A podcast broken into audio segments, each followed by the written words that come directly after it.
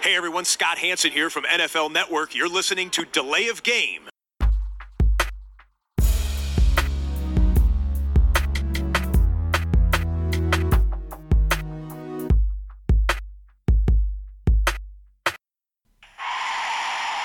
of game.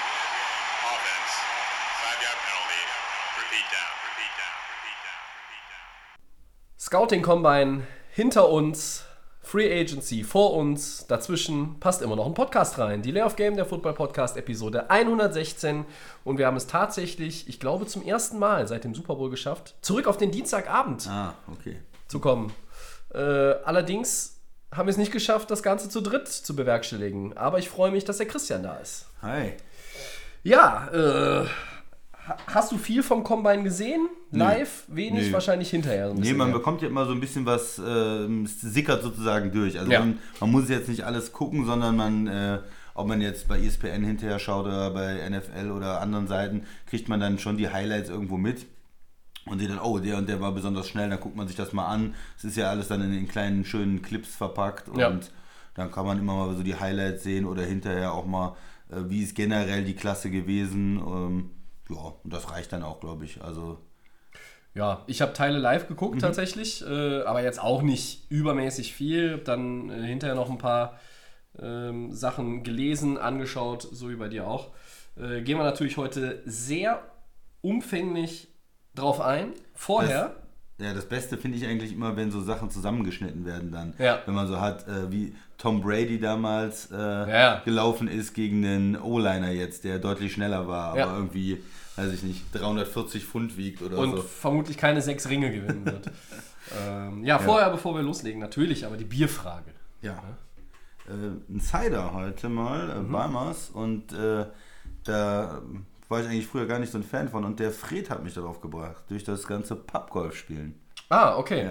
Ähm, ich habe ein Session IPA, das Ganze heißt Motel. Äh, Best Falls ist, glaube ich, die äh, Brauerei. Und ähm, ja, das Ganze äh, vom Holy Craft natürlich. Äh, nicht gesponsert, sondern gekauft. Aber äh, schöne Grüße natürlich nochmal auch hier an den Thorsten, falls er uns zuhört.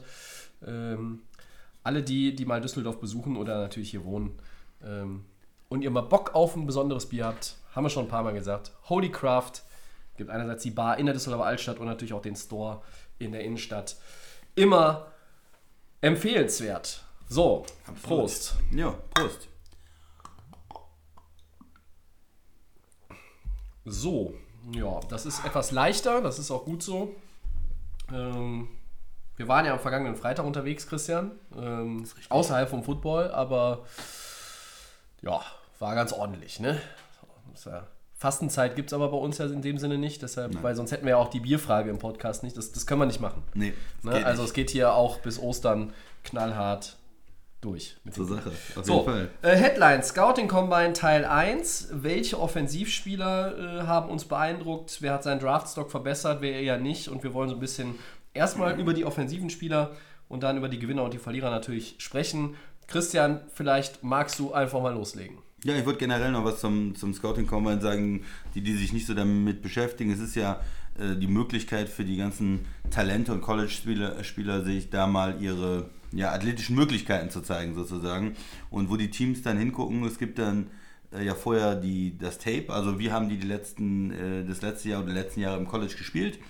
Und wenn das Ganze äh, dann gut zusammenpasst, das heißt, da ist jemand, der hat 10 Sacks letzte Saison gehabt und der ist dann auch dementsprechend schnell und agil und kann äh, springen und ist athletisch. Dann sagen die, okay, wunderbar, das passt. Den hatten wir so in der ersten, zweiten Runde, wo auch immer, das passt ja zusammen.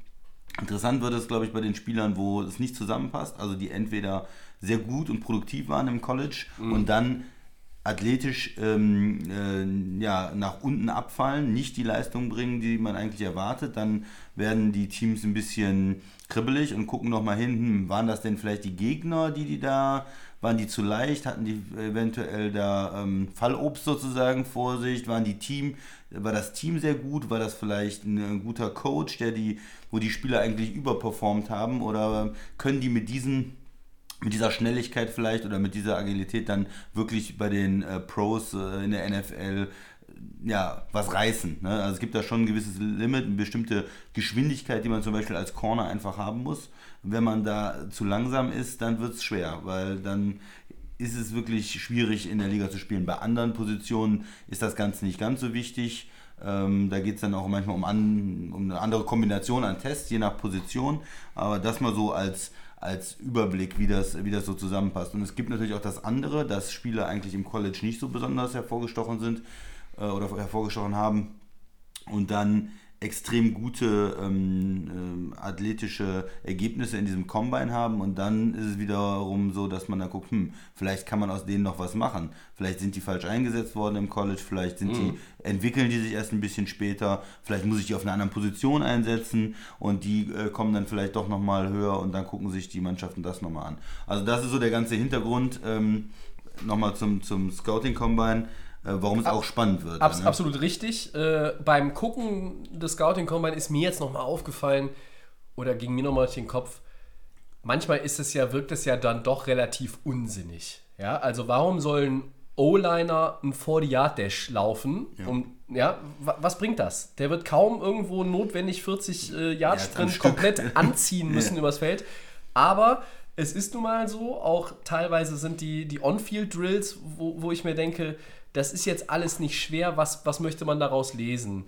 Aber die Scouts, die Coaches, die vor Ort sind, die das, die das angucken, ähm, oder wer sich einfach dann noch das Tape anguckt, die sehen da einfach Dinge, die wir jetzt auch nicht sehen können ja, und unbedingt. Ich, ich, und das jetzt, ist halt, da ja. lässt sich immer drüber streiten, ob das jetzt so Sinn und Unsinn ist, aber ähm, dieses Ding ist wirklich ein Maßstab für Spieler aller Positionen mit Blick auf den Draft. Und ich gebe dir ein Beispiel, worauf die ja. da gucken, äh, bei den O-Linern da wird nicht am Ende unbedingt auf die Zeit geguckt, aber es wird zwei Sachen geguckt. Einmal wird auch ähm, der erste Teil bewertet. Genau, was also sie über 10 oder 20 Jahre haben. Ne? Äh, was haben sie da? Äh, sind die unter zwei Sekunden? Sind die also am Antritt schnell? Können die sich auf einer kurzen Distanz schnell bewegen? Das wiederum wäre das ja ist, wichtig für ihre könnte Position. Könnte wichtig ja. sein für ihre Position. Und das Zweite, was auch manchmal so bewertet ist, ist, naja, du weißt seit Monaten oder vielleicht seit Jahren sogar, da ist dieser Tag, da musst du was leisten, da musst du, wird genau diese Athletik abgefragt hast du dich richtig darauf vorbereitet. Wenn du in deiner Klasse der O-Liner der allerletzte und der allerlangsamste bist und das nie ähm, vernünftig geübt hast vielleicht, wenn du da dich nicht richtig vorbereitet hast, wenn du nicht richtig trainiert hast für diese Übungen und diese Sachen, die da kommen, dann wird natürlich auch angezweifelt, hast du die richtige Einstellung. Genau. Also hast du dich richtig darauf vorbereitet, hast du alles aus deinem Körper rausgeholt ähm, wie, wie, das ist auch noch so eine Sache, ne? Wirst du dann auch bei den Profis sozusagen im Training alles geben, auch ja. wenn das vielleicht nicht immer die relevante Übung ist, auch wenn das äh, vielleicht nicht was direkt mit deinem, mit dem Spiel zu tun hat. Ne? Also, also diese, diese ähm, psychologische Komponente wird dann natürlich auch abgefragt. Was für mich immer ein entscheidender Punkt ist, sind diese Spielerinterviews, ja? Also, wie gibt mhm. sich der Spieler? Ist er charismatisch? Ist er intelligent? Ähm, ist er höflich? Und da äh, gibt es ja immer seit Jahren diese, dieses interessante Segment, wo Steve Mariucci als ehemaliger Head Coach sich mit den Jungs unterhält. Meistens mit Quarterbacks macht er das dann. Ähm, und ja, dann malt er auf dem Board irgendeinen Spielzug auf, erzählt irgendwas anderes wieder, fragt ihn irgendwas anderes aus dem persönlichen Umfeld. Dann sagt er aus dem Nichts so, und jetzt malen wir den Spielzug auf. So. Und wer dann da glänzt, mhm. der macht natürlich auch wieder Pluspunkte. Ne? Also es sind so ganz viele kleine, kleine Details und das macht dann natürlich auch die Bewertung so unterschiedlich. Wer geht bei, ich sag jetzt mal, ähm, den Dolphins auf dem Draftboard weiter nach oben oder äh, wer vielleicht bei den Jaguars oder wer vielleicht bei den Chargers, weil ähm, die Spieler, die, die Teams suchen bei den Spielern natürlich erstmal braucht nicht jeder jede Position gleich dringend, aber gucken natürlich auch, worauf legen wir Wert. Das ist unterschiedlich. Ist mir vielleicht irgendwie der, der, der Speedy Receiver lieber als der großgewachsene, der irgendwo so ein Red Zone Target ist? Ist mir der charismatische Quarterback, den ich noch entwickeln kann, eher lieber als GM und auch mit dem, was ich mit meinem Head Coach vielleicht schon vorher abgesprochen habe, als der, der einfach dieses rohe Talent mitbringt, aber vielleicht jetzt nicht, ich sage jetzt mal ganz salopp, nicht die hellste Kerze auf der Torte ist. Also das ist ja, das ist ja ganz diffizil und, und da sind diese Dinge, die beim Combine zum Tragen kommen und die da durchgeführt werden, einfach ganz wichtig und sehr aussagekräftig für die, für die Franchises, die verschiedenen in der NFL. Und wir wollen einfach mal starten äh, Christian, mit den Quarterbacks. Ähm, natürlich immer ein Thema. Äh, wir können jetzt, glaube ich, von vorne erstmal sagen, ähm, dass äh, Joe Burrow, er hat nicht geworfen. Ja. Es gibt hinterher, jeder hat noch so seinen Pro-Day, ja. Das heißt, da gibt es nochmal die Möglichkeit, irgendwie einen 40-Yard-Dash zu machen, äh, Bälle zu werfen, Bälle zu fangen. Äh, Sich darzustellen, klar. in, in verschiedenen Formen einfach dann auch sein Talent unter Beweis zu stellen. Das ist ja ganz häufig so, dass Top 5 Picks dann irgendwie oder mutmaßliche Top 5 Picks sich da nicht irgendwie komplett schon äh, hinbegeben und sagen, ich lege alle Karten auf den Tisch. Bei Chase Young war das dasselbe. Ähm, ja, und bei Tua äh, geht es nun mal auch nicht, weil der erholt sich noch von seiner Hüft-OP. Ja? Genau. Ähm, fangen wir mal an. Ja, Gewinner an, Quarterbacks. Ja, mit, mit äh, Justin Herbert, dem dritten Quarterback sozusagen, äh, der im Moment so auf Position 3 halt äh, steht in den, in den Rankings. Der hat eigentlich einen guten Eindruck gemacht. Ähm, athletisch, guter Wurfarm. Die, die Wide Receiver haben da keine Probleme gehabt, seine Bälle zu fangen. Und er, es sah nicht so aus, als wenn es einen riesen Gap gibt. Also es war vorher jetzt in letzter Zeit eigentlich immer dieses, es gibt diese zwei Top-Quarterbacks und dann kommt irgendwann auch noch Justin Herbert. Und jetzt ist irgendwie, weiß ich, mit seiner Performance ist er irgendwo ein Stück an die anderen rangerückt. Es kann man sich jetzt vielleicht eher auch so ein Szenario denken, dass einer in ähm, wirklich nach Top 5 reintradet und sagt, okay, wir wollen den auch noch haben, wenn die ersten zwei Quarterbacks äh, weg sind vielleicht und sagt, okay, das ist uns zu riskant. Wir sind hier nur an Position 12. Der ist auf jeden Fall in den Top 10 weg. Wir müssen hochgehen. Also das hat sich für mich so ein bisschen geändert. Da hätte ich vielleicht vorher gedacht, hm, der, äh, da ist ein richtiges Gap zwischen den ersten beiden Quarterbacks und dem dritten Quarterback. Jetzt bin ich mir nicht so sicher, dass er kein Top 10 Pick sein könnte.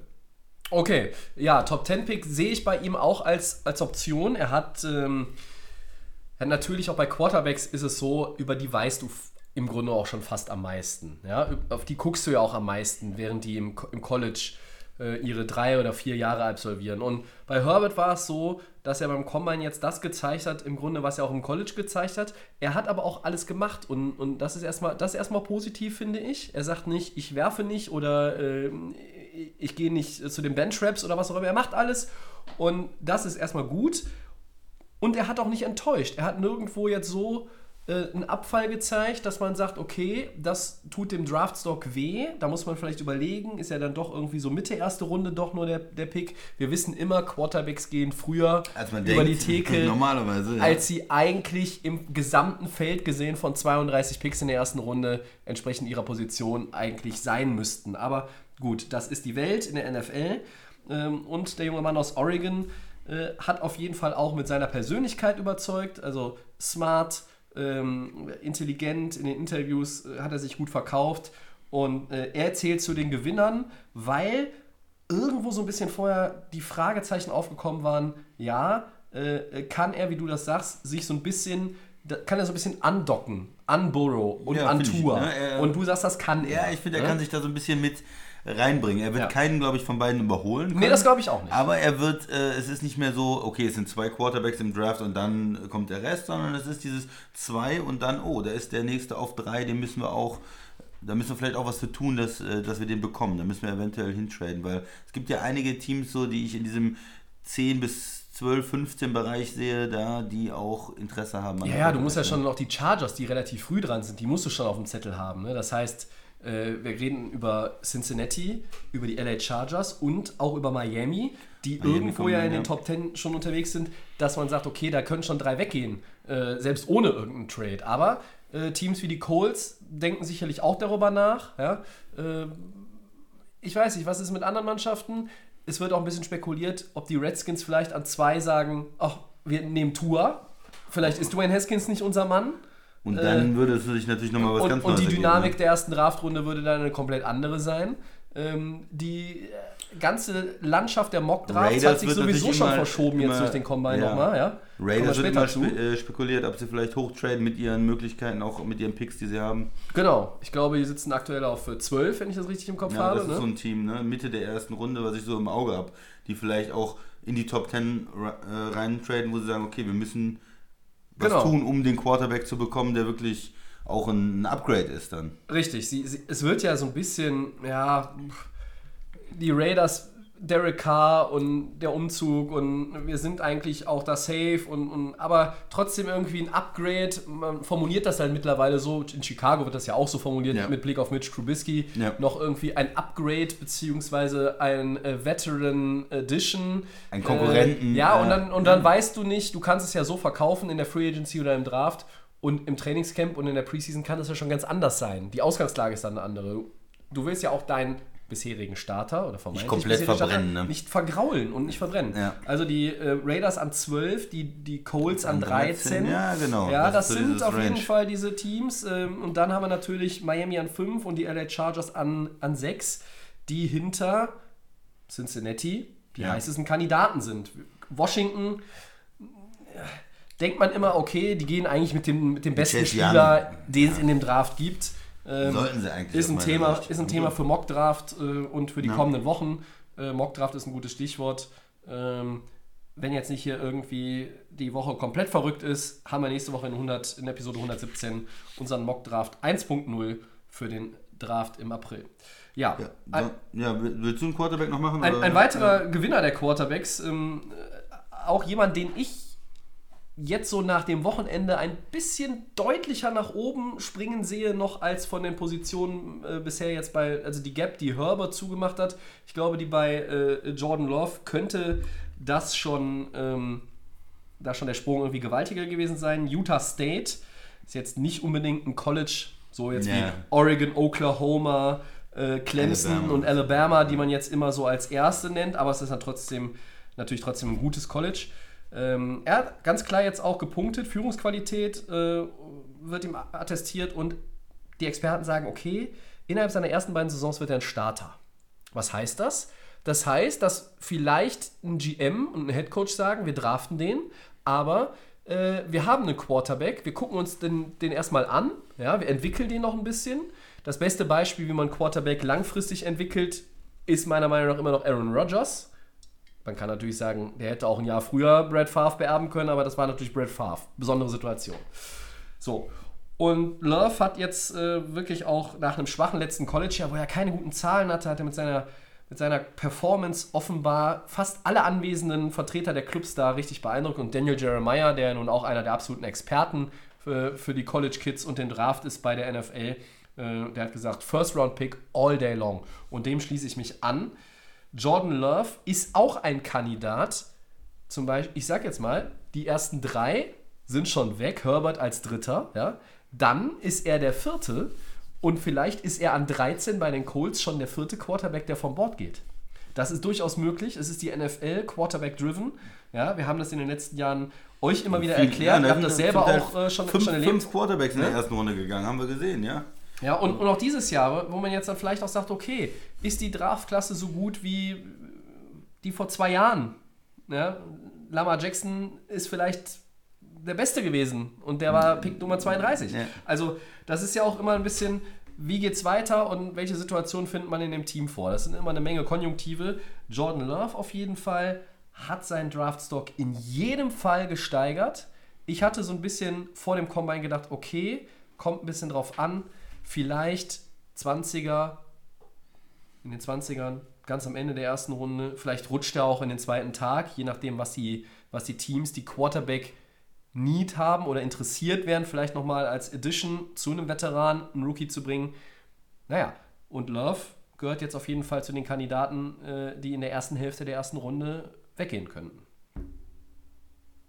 Möchtest Ja, du den gut. nächsten noch machen? Ja, wir können ja kurz noch erwähnen, vielleicht, äh, Jalen Hurts ist äh, Quarterback Oklahoma, der auch ein Gewinner ist, der jetzt vielleicht nicht in der ersten Runde dann gedraftet wird, aber der vor allen Dingen auch schnell unterwegs war. Ähm, 4.59, 40 Yard Dash gelaufen ist. Und das wäre vielleicht für mich auch ein interessanter Mann für so ein Team, das einen Veteran noch hat. So ein Team Green Bay, so ein Team New Orleans. So ein Team, wo was eigentlich sagt, okay, wir ja, ziehen auch nicht gar in der ersten Runde, wir verstärken erst unser Team, aber auch, der ist ja noch da in der zweiten Runde irgendwo. Der ist ja noch da am Anfang der dritten Runde. Und dann sacken wir den ein und den können wir vielleicht dann doch ähm, nach einem Jahr zu einem Starter machen oder in der Zukunft ausbauen. Also da ist so für die Teams, die jetzt nicht ganz oben im Draft sind, sondern eher ähm, vielleicht später einen Quarterback holen wollen, vielleicht in der zweiten Runde, zweiter Tag, ähm, da ist es ein interessanter Kandidat. Also der ist auf jeden Fall ein äh, Day-2-Pick, ja, wenn, wenn jetzt nicht noch irgendwie was Verrücktes passiert Ja. und er noch in den ersten Tag, wir wissen, am ersten, Tag, am ersten Tag des Drafts gibt es nur eine Draftrunde, im zweiten Tag gibt es die Runden 2 und 3. und drei, ja. ähm, das heißt, möglich, möglich ist es, ähm, dass er in der zweiten Runde gedraftet wird. Ich glaube es auch fast, dass er nicht in die dritte fällt. Er hat seinen Stock auch nochmal erhöht. Ähm, sauberer und präziser Release. Er hat auch mit ja, Charisma bewiesen, Selbstvertrauen in den Interviews unter Beweis gestellt. Das heißt, da ist auch wieder diese Komponente äh, durchaus wichtig gewesen. Und Jalen Hurts gehört sicherlich auch zu den Gewinnern bei den Quarterbacks. Äh, einen Verlierer unter den Quarterbacks äh, haben wir dann doch noch. Wobei man sagen muss, er hat letztlich dann auch bei den, ja, bei seinen Performances an die Erwartungen angeknüpft, die man vorhin hatte. So ein bisschen Average, ja, das ist Jake Fromm. Christian. Ja, wird, wird oft auch irgendwo dann gesagt, ja, der wär, ist vielleicht eher ein, ein sehr guter Backup in der Liga. Also der, das ist so ein bisschen, äh, da ist die Frage, ist der wirklich so die, ist er ein Franchise-Quarterback? Kann er Ja. sich dazu entwickeln? Wir haben das ja letztens besprochen. Du kannst ja ganz okay sein und auch ganz gut in dem, was du machst, aber vielleicht ist er da doch nur ein, äh, sagen wir, Low-End-Starter oder äh, High-Quality-Backup. Äh, Ja. Jemand, der durchaus mal auch gute Spiele machen kann, der für dein Team auch vernünftig performt, aber wo man am Ende immer sagt, hm, eigentlich ist er jetzt nicht der Mann, der uns zum Super Bowl führen kann. Da habe ich so ein bisschen, ist mein Gefühl bei ihm. Also, ähm, okay, Erwartungen erfüllt, ja, nicht schlecht, aber deshalb auch nicht den, ähm, irgendwie gehört er damit zu den Verlierern, weil er nicht dieses Gefühl hat, boah, für den muss ich jetzt hochtraden. Genau, da wird ja, keiner also- sagen, also er hat seine Position nicht verbessert, Ja, ne, da ne? würde jetzt keiner sagen, "Hm, da würde ich aber jetzt nochmal ein paar Picks investieren oder, oder was auf den Tisch legen, weil das ist der Mann, der führt mich, äh, der bringt mich richtig weiter jetzt, ne? Sondern das ist alles so ein bisschen, hm, ja, from, ja, hm, den können wir nehmen, aber ja, das, das fehlt halt da irgendwo ein bisschen. Ne? Ja, also das ist ein, ist ein Quarterback, der jetzt auch dieses Prädikat Franchise-Quarterback, über das wir gerne reden, glaube ich, jetzt nicht unbedingt erfüllen wird. Ähm, wir wollen die Quarterbacks jetzt an der Stelle auch mal ein bisschen dann verlassen und reden über die Wide Receiver in der Klasse, Christian. Da werden ja teilweise 5, 6 in den Mock-Drafts schon äh, für die erste Runde prognostiziert. Ähm, wir fangen vielleicht mal mit jemandem an, der jetzt nicht so ganz weit oben angesiedelt ist. Und das ist John Hightower, Boise State. Das ist auf jeden Fall ein Gewinner ähm, dieses Wochenendes. Seine Resultate bei den einzelnen Drills immer unter den besten. Gute Receiving Skills dann auch ähm, in den Drills gezeigt. Und er hat sich so ein bisschen als ein Wide Receiver hervorgetan für das Vertical Game. Also vielleicht einfach auch mal dann für die tiefen Pässe. Ja? Ein Diagonalpass, ein langer Pass zur Seite, an der Seitenlinie runter. Also diese Dinge, ähm, er hat den entsprechenden Speed und auch die entsprechende Physis. Und deshalb ist er ganz klar ein Prospekt für den zweiten Tag. Was natürlich jetzt hier und heute immer heißt, Runde 2 oder 3, das ist dann noch relativ schwammig. Ein First-Round-Pick ist er nicht. Das würde mich dann sehr überraschen. Aber John Hightower, Boise State, hat zumindest seinen Draftstock angehoben. Ja, ich bringe auch mal jemanden, der jetzt nicht so ganz im Rampenlicht äh, gestanden hat. Ja. Chase Claypool von Notre Dame. Okay. Der ähm, auch einfach, weil er unheimlich gute äh, Testergebnisse jetzt gehabt hat. Also der ist 4,42 äh, gelaufen und ist äh, massiv, ja, 6,4, 238 Pfund. Das heißt, der ist also ein sehr interessantes, man nennt das ja immer so Größe, Schnelligkeit oder Größe, Gewicht, Schnelligkeitskombination äh, für die NFL. Und äh, der einzige Receiver, der äh, schneller war mit, äh, mit so einem Gewicht, ist Calvin Johnson in den letzten äh, 14 Jahren. Und das ist ja erstmal eine ganz gute, ähm, eine ganz, ein ganz guter Vergleich. Äh, er wird jetzt auch nicht in der ersten Runde gehandelt, Nee. aber Tag 2, irgendwo dritte Runde vielleicht jetzt mit so einem, allein mit so einem Ergebnis, da gehen einfach Teams hin, die sagen, boah, wir haben jetzt einen Drittrunden-Pick, Mensch, den, den probieren wir. Der hat so gute Testergebnisse und ist so interessant, den kriegen wir irgendwie, aus dem können wir was rausholen vielleicht. Ne? Also ein von- Kandidat, den man dann nochmal auf ein anderes Level heben kann, indem man ihn einfach selber entwickelt. Ja, und ihm ein bisschen Fall. Zeit gibt. Auf jeden Fall, ja. Da, da, das ist halt das, ne? Wenn man dann sieht, boah, der ist so schnell bei der, ähm, bei der Physis, die er auch hat und bei der Größe, äh, da können wir was mitmachen. Ne? Das glauben halt dann auf jeden Fall viele Teams. Ja, äh, guter Pick auf jeden Fall in dem Sinne jetzt hier. Also was heißt Pick, ne? Also Ja, guter, guter mal, Kandidat, äh, den du jetzt hier auch nochmal hervorgebracht hast. Es wird ja meistens immer über die potenziellen First-Runner geredet. Dazu gehört natürlich auch ein CD Lamb, Oklahoma, einer der Gewinner auch. Äh, exzellente Body Control, gute Hände. Äh, und im Trio mit Jerry Judy, Alabama, und Henry Rux III, auch Alabama, also das sind ja die beiden Crimson Tide Receiver, äh, ist es äh, so ein bisschen der Gewinner und- aus diesem Trio gewesen. Ähm, jetzt am Wochenende in Indy. Ähm, ich glaube, man kann sich da relativ schnell jetzt zum, zum nächsten hangeln, weil man, man sagt, alle drei haben nichts getan, was ihren First-Round-Stock irgendwo schaden wird. Alle drei werden in der ersten Runde gedraftet. Ähm, jeder kann so ein bisschen überlegen äh, für sich, wer geht am höchsten. Ich glaube, dass es durchaus möglich ist, dass sie auch relativ schnell nacheinander irgendwo gezogen werden, je nachdem, wer da zuerst eröffnet. Aber es kann mir auch vorstellen, dass der ein oder andere sagt, ich möchte ein bisschen hochtraden, um mir ganz persönlich meinen Favoriten aus diesem Trio zu sichern.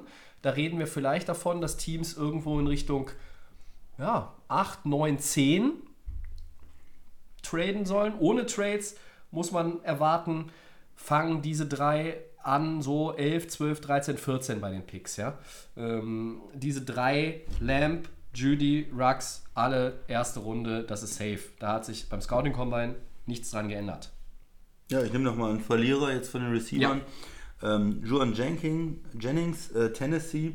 Und der war einfach irgendwo zu langsam. Also der ist 4,72 gelaufen nur. Das war das zweitschlechteste bei den Receivern. Dann hat er auch ein schlechte ähm, ähm, ja, Sprungergebnisse äh, gehabt. Äh, was äh, ja dann irgendwo ist da ist, der ist nicht explosiv genug. Ne? Der ähm, kann sich auch dann vielleicht nicht richtig lösen von den Cornern. Im College kann man da noch viel mit der, mit der Physis machen, dass man vielleicht einfach äh, größer, besser ist Ja. und, und die Bälle runterfängt. Aber wenn man ähm, in der NFL so gar keine Möglichkeit hat, von den Corner äh, wegzukommen oder von dem Safety, dann ist das schlecht aus und den, äh, da werden sich, denke ich mal, die Teams auch nochmal das Tape angucken, ähm, warum der so langsam war dann. Ja, äh, zu den Verlierern, wobei das ein bisschen fies ist, muss man auch sagen, äh, äh, gehört LaVisca Chenot, Colorado. Der war in vielen Mockdrafts vor dem Combine auch ein First-Round-Pick.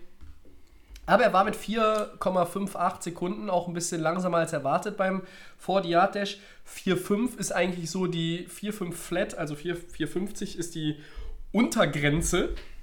Oder man kann es auch andersrum formulieren, die Obergrenze von der Zeit her, wo man sagt, das ist ein Receiver, der hat den Speed eines First-Rounders. Ähm, zum, also immer vorausgesetzt natürlich, du möchtest diesen Spieler als ersten oder zweiten Receiver in deinem Team entwickeln oder sofort auch draften und er muss sofort diese Rolle ausfüllen. Die schnellsten 40-Yard-Dashes waren, glaube ich, knapp unter 4,3, ähm, die man in den letzten Jahren immer mal gesehen hat. Und äh, alles, was zwischen 4,3 und, und 4,45 läuft, ist exzellent. Bis 4,50 ist es auch super. Und hier, das, man kann jetzt sagen, das sind nur 800 aber das ist halt eine Zahl und die Scouts, die Trainer, die gucken dann auf diese Zahlen. Das ist dann einfach so. Ähm, Und er hat danach keine weiteren Übungen absolviert. Äh, Und jetzt kam noch heraus, er muss sich jetzt noch einer OP unterziehen. Ähm, Er hatte vergangene Saison sich verletzt und fällt erstmal sechs bis acht Wochen Ja, aus. und das finde ich noch gravierender dann. Ne? Das sind dann auch immer so Fragezeichen dann, wie, wie kommt man von so einer OP zurück? Aber Christian, da man muss ich doch, da muss ich doch sagen, dann sage ich meine Teilnahme am Combine ab. Mach erst lass die mich OP, erst ja. und dann habe ich einen Pro Day. Ja, So, das ist dumm. ja, meiner Meinung nach auch. Ja. Ja, also für mich nicht unbedingt jetzt dann äh, im Nachgang ein, First-Round-Pick. Nee, Ja, wenn, wenn er das Talent für einen First Runner hat, dann kann man hinterher sagen, okay, der durch diese ganze Geschichte rutscht er vielleicht in die zweite Runde und, und da hat jemand mehr oder weniger schon Stil, wenn er ihn dann draftet. Weiß man jetzt nicht, kann natürlich so sein, aber ich glaube, aus der ersten Draftrunde hat sich Chenot jetzt verabschiedet. Willst du noch einen Running Back raushauen, vielleicht? Ähm, ganz Ja, kurz, wir, die Receiver haben ja so viele, aber wir müssen noch über Dental Memes äh, Baylor sprechen. Ich glaube, äh, keiner hat sich in Indy mehr gefallen mit seiner Performance getan als er. Ähm, er war vorher so ein bisschen Drittrunden-, Viertrunden-Pick und er ist nun, glaube ich, ein sicherer Second-Rounder. Äh, möglicherweise geht er sogar an die Position so ein bisschen, wo Chenot war, ja? Also Chenot, der so 29, 30, 31, 32, da hat man ihn so verortet. Und vielleicht ist das Memes. Der rutscht jetzt so ein bisschen da rein, ja? Ein Late First Rounder kann sein, kommt immer drauf an, welche Trades passieren, was haben, die, was haben die, die Teams, die dann auch irgendwie dran sind, für Needs. Ich glaube nicht, dass er sich irgendwo unter die ersten 20 hochgehieft hat, aber er hat seinen Draftstock absolut krass gesteigert. Er ist das perfekte Beispiel unter den Receivern äh, vom vergangenen Wochenende, wie man den Scouting Combine nutzt. ja, um seine Visitenkarte abzugeben äh, und das Ganze ja, leuchtend in Hochglanz.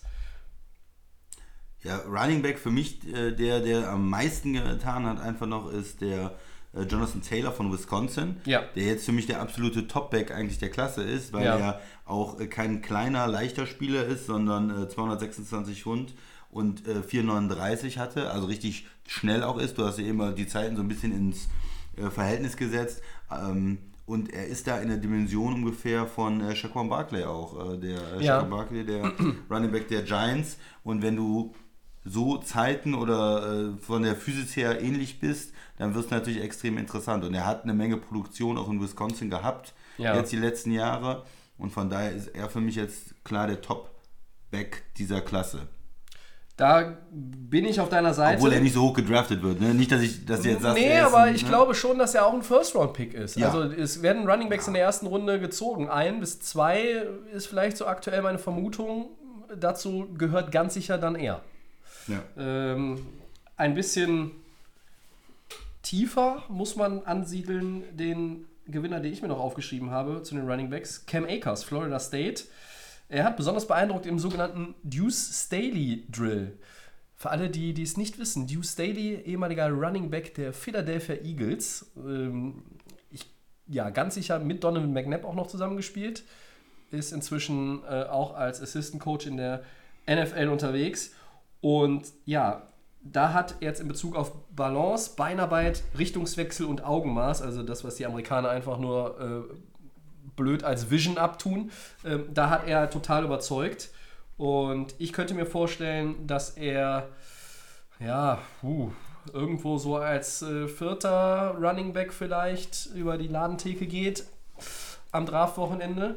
Er hat auf jeden Fall auch, ich sag mal, so wie Denzel Memes bei den Receivern gezeigt, hey, guck mal, ja, ich hab's drauf, ich liefere ab auf allen Ebenen und er hat da äh, das Prädikat Gewinner absolut verdient.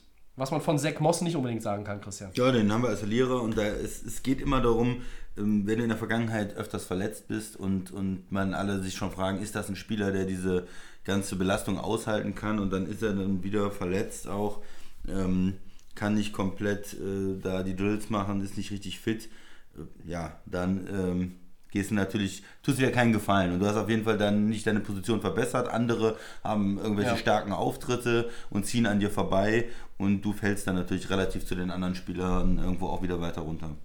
Ja, der Running Back äh, aus Utah, Day 2 Pick. Ähm, je nachdem, wie es mit der physischen Stabilität so ist, äh, ja, dann auch nur noch ein Drittrunden-Pick. Ne? Also Ja. muss man mal schauen. Aber Drittrunden-Picks, Running Backs, das haben wir ja in der Vergangenheit auch schon mal erlebt, sind nicht so immer die schlechtesten. Frag mal bei den Saints nach.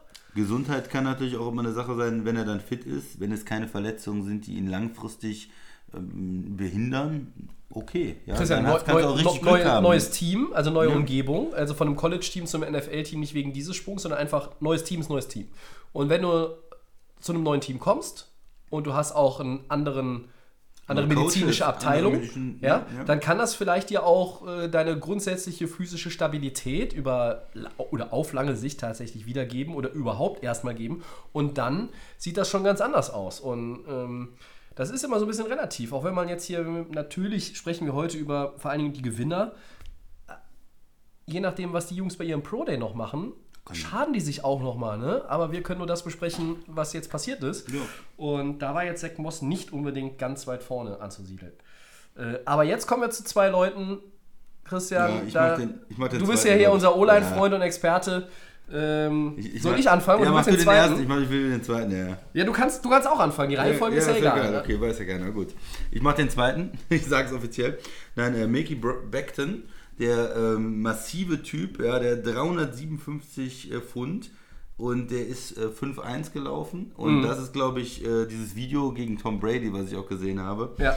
Und äh, das ist einfach witzig zu sehen, was das für ein Riesentyp ist und was der dann doch für eine äh, Geschwindigkeit aufbaut und wie schnell der ist und wie gut er sich bewegen kann. Ja, das ist halt, da gibt es ja immer diese Theorie, es gibt nur eine bestimmte Anzahl von Menschen auf der Welt, die bestimmte äh, körperliche Attribute haben, die Größe haben, äh, die dann auch äh, die Geschwindigkeit aufbauen, die die körperlichen Voraussetzungen haben, um so Left Tackle richtig gut spielen zu können, zum Beispiel. Ich Und, hab, habe das ähm, Stichwort ja. Hühne gelesen. Ja. das ist beeindruckend. Für, also wir sind ja so ein bisschen mit den, mit den äh, Zahlen amerikanische Pfund, können wir uns vielleicht dann schneller immer so ein bisschen die Einordnung vorstellen, als jetzt der ein oder andere, der uns zuhört. Deshalb sagen wir es hier an der Stelle nochmal, das sind aktuell 161 Kilogramm, die er beim Scouting Combine auf die Waage gebracht hat. Das ist äh, Wahnsinn. Ja, Ich glaube, dass er nach dem Draft, egal wer ihn draftet, und es wird, ich bin mir sicher, ein, er ist ein Top-10-Pick, ähm, muss man auch gucken, ob man vielleicht nicht ihn irgendwo dahin bringt, dass er 10 Kilo abnimmt. Ich glaube, mit 150 Kilo in der O-Line bist du immer noch sehr, sehr gut unterwegs. Und er hat ja die Schnelligkeit. Das heißt, er würde dadurch, glaube ich, noch athletischer werden. Ähm, wenn, man, wenn man solche O-Liner sieht beim Scouting Combine oder auch dann am Draftabend, Christian, dann frage ich mich immer, ob die wirklich Anfang 20 sind, die Jungs. Die äh, wirken wie austrainierte Maschinen äh, von einem anderen Planeten teilweise. Also das ist, das ist irre. Das sind Erscheinungen, da können wir uns fast zu zweit nebeneinander stellen und uns hinter ihm verstecken. Ähm, Das ist schon, schon immer bemerkenswert. Aber Beckton ist ein absolutes rohes Talent. Also ich habe auch irgendwo den Satz jetzt gelesen, Talente wie er sind selten. Äh, also das ist ein absoluter Spitzen-O-Liner. Wenn der in der NFL Fuß fasst, dann könnte er einer der dominierenden Leute auf seiner Position werden. Über Jahre. Ja. Ähnliches kann man, glaube ich, auch über Tristan Wirfs sagen. Äh, Iowa. Agil bei den Drills, beweglich, explosiv. Äh, er spielt auf jeden Fall Left Tackle, zumindest hat er das im College getan. Und ja, er hat seinen Status als First Rounder auch nochmal zementiert jetzt am Wochenende. Also das sind die beiden Top-O-Liner meiner Meinung nach. Ich glaube, da widersprichst du nicht. Ja, auf jeden Fall von den, wie sie sich jetzt äh, nochmal präsentiert haben beim Combine, ähm, ist das schon ja, Spieler, die da auf jeden Fall in der ersten Runde weggehen werden. Ja. Dann gehen wir auf die defensive Seite des, des Balles, ne? Ja. oder, oder des, Ja, des. Feldes, besser gesagt. Also, ich weiß, diese Ausgabe nach dem Scouting Combine, das ist mir letztes Jahr auch aufgefallen, die ist schon ein bisschen nerdig, weil man jetzt natürlich hier sehr Auf diese Spieler. über Spieler, ja. einzelne Spieler redet und wer nicht College Football schaut oder vielleicht auch den Combine nicht geschaut hat, der kann sich jetzt nur wenig darunter vorstellen. Aber das soll ja auch ein bisschen Delay of Game sein. Also wir, wir bringen es euch dann auf diesem Weg hoffentlich ein Stück näher Ja. und wir reden ja auch hoffentlich nicht zu lange über Einzelne. Genau, und das ist ja das, wo man dann nochmal überlegen kann, okay, was braucht mein Team denn? Okay, wir brauchen einen Quarterback, dann hat man schon mal gehört, okay, welche gibt es, welche haben einen guten Eindruck gemacht und dann kann man das Ganze beim Draft hinterher auch vielleicht ein bisschen selber bewerten und sagen, okay, das äh, ähm, hört sich ja ganz gut an, was mein Team da gemacht hat. Ähm, oder äh, der Spieler, oh, das wäre genau der Richtige für mein Team. Wir brauchen doch einen Left Tackle. Warum haben wir Ja. den nicht gedraftet? Oder so, da kriegt man halt so ein bisschen, ein bisschen was wenigstens von diesen Spielern mit. Ja, Ja, defensiv. Ja, Soll ich anfangen ich, oder willst du? Ich, ich fange mal an. Ja. Ähm, Isaiah Simmons, Clemson, Linebacker. Gewinner und Gewinner in Versalien geschrieben. Ich glaube, das ist fast der Gewinner des Scouting Combine schlechthin. Ja, war super schnell, ne? Äh, er hat keine On-Field-Drills gemacht. Ähm, aber sein 4.39 vor die Yard Dash, der hat erstmal alle aus den Schuhen gehauen. Ein absolut krasser Athlet, der als Linebacker deutlich schneller war als der Großteil der Wide Receiver Klasse. Das lassen wir mal kurz sacken. Könnt ihr euch auch mal kurz überlegen, was das bedeutet. Das ist einfach heftig. Simmons, der war immer so, ja, vielleicht so Richtung Carolina, äh, so in der Region 6, 7, 8. Ja. Ich lehne mich jetzt mal aus dem Fenster. Wir werden nicht wenige Mock-Drafts lesen in den kommenden Wochen, die ihn in den Top 5 haben. Und das ändert ein bisschen die Kultur in den Top 5 des Drafts. Wir fassen nochmal zusammen, wer die ersten 5 Picks hat. Die Bengals an 1, die Redskins an 2, an 3, jetzt hängt es schon bei mir. Wer ist denn an 3? Detroit. Detroit, richtig. So, das ist ein potenzieller Landing-Spot. Äh, an 4 kommen die Giants und an 5 kommen die Chargers. Und wenn wir tatsächlich, an 5 kommen die Dolphins, an 6 sind die Chargers. So. Wenn wir tatsächlich davon ausgehen, dass zwei von den 5 schon einen Quarterback ziehen und jetzt keiner noch reintradet noch und Chase Young an 2 nach Washington geht, dann wären die Lions meiner Meinung nach, die haben so viele Needs in ihrem Team. Wären die saudämlich, wenn die nicht Simmons an drei nehmen würden. Die sind bis jetzt ja immer irgendwo auf Corner gesetzt worden. Auch, Ja. Ne? Der war auch nicht schlecht, ja. Also Jeff Okuda hat im Grunde genommen das, er hat das seinen Status da auch verteidigt. Er wirkte so ein bisschen, wie soll ich sagen, etwas unlocker in, in seinem 40-Yard-Dash, auch in den Drills.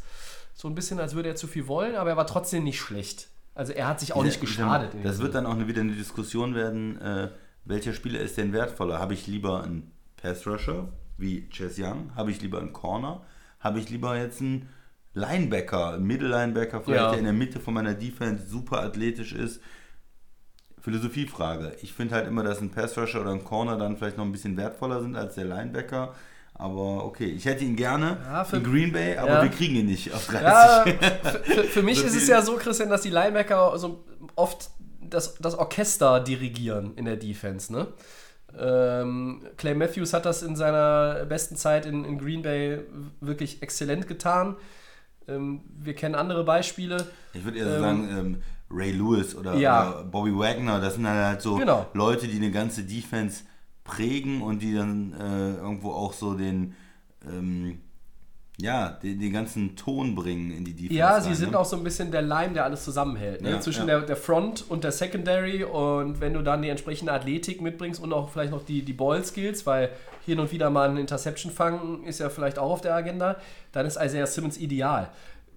Auch Spinnerei. Aber wenn Tua an zwei nach Washington geht und die Lions picken an drei und haben zur Möglichkeit Beckton den Tackle, Simmons den Linebacker, Okuda den Corner, also dann wird es schwer. Was machen die denn dann? Also das ist, ne? Ja. Das ist ja schon äh, dann wirklich, und der Max hat das hier schon jetzt die vergangenen Wochen, ich glaube auch in der Episode, als du nicht da warst, hat er das sehr, sehr deutlich gesagt. Die Lions kontrollieren so ein bisschen an Position 3 den Verlauf des weiteren Drafts in der ersten Runde. Hängt damit zusammen, kriegen, welche Telefoncalls kriegen sie, wer will hochtraden, für was, was gibt es in Return. Oder behalten wir den dritten Pick, weil wir sagen, hey, wir sind da safe und super gut. Weil wenn du dann runter tradest und tradest zu weit nach unten, dann ist ein Simmons weg, dann ist ein Okuda weg, der Corner.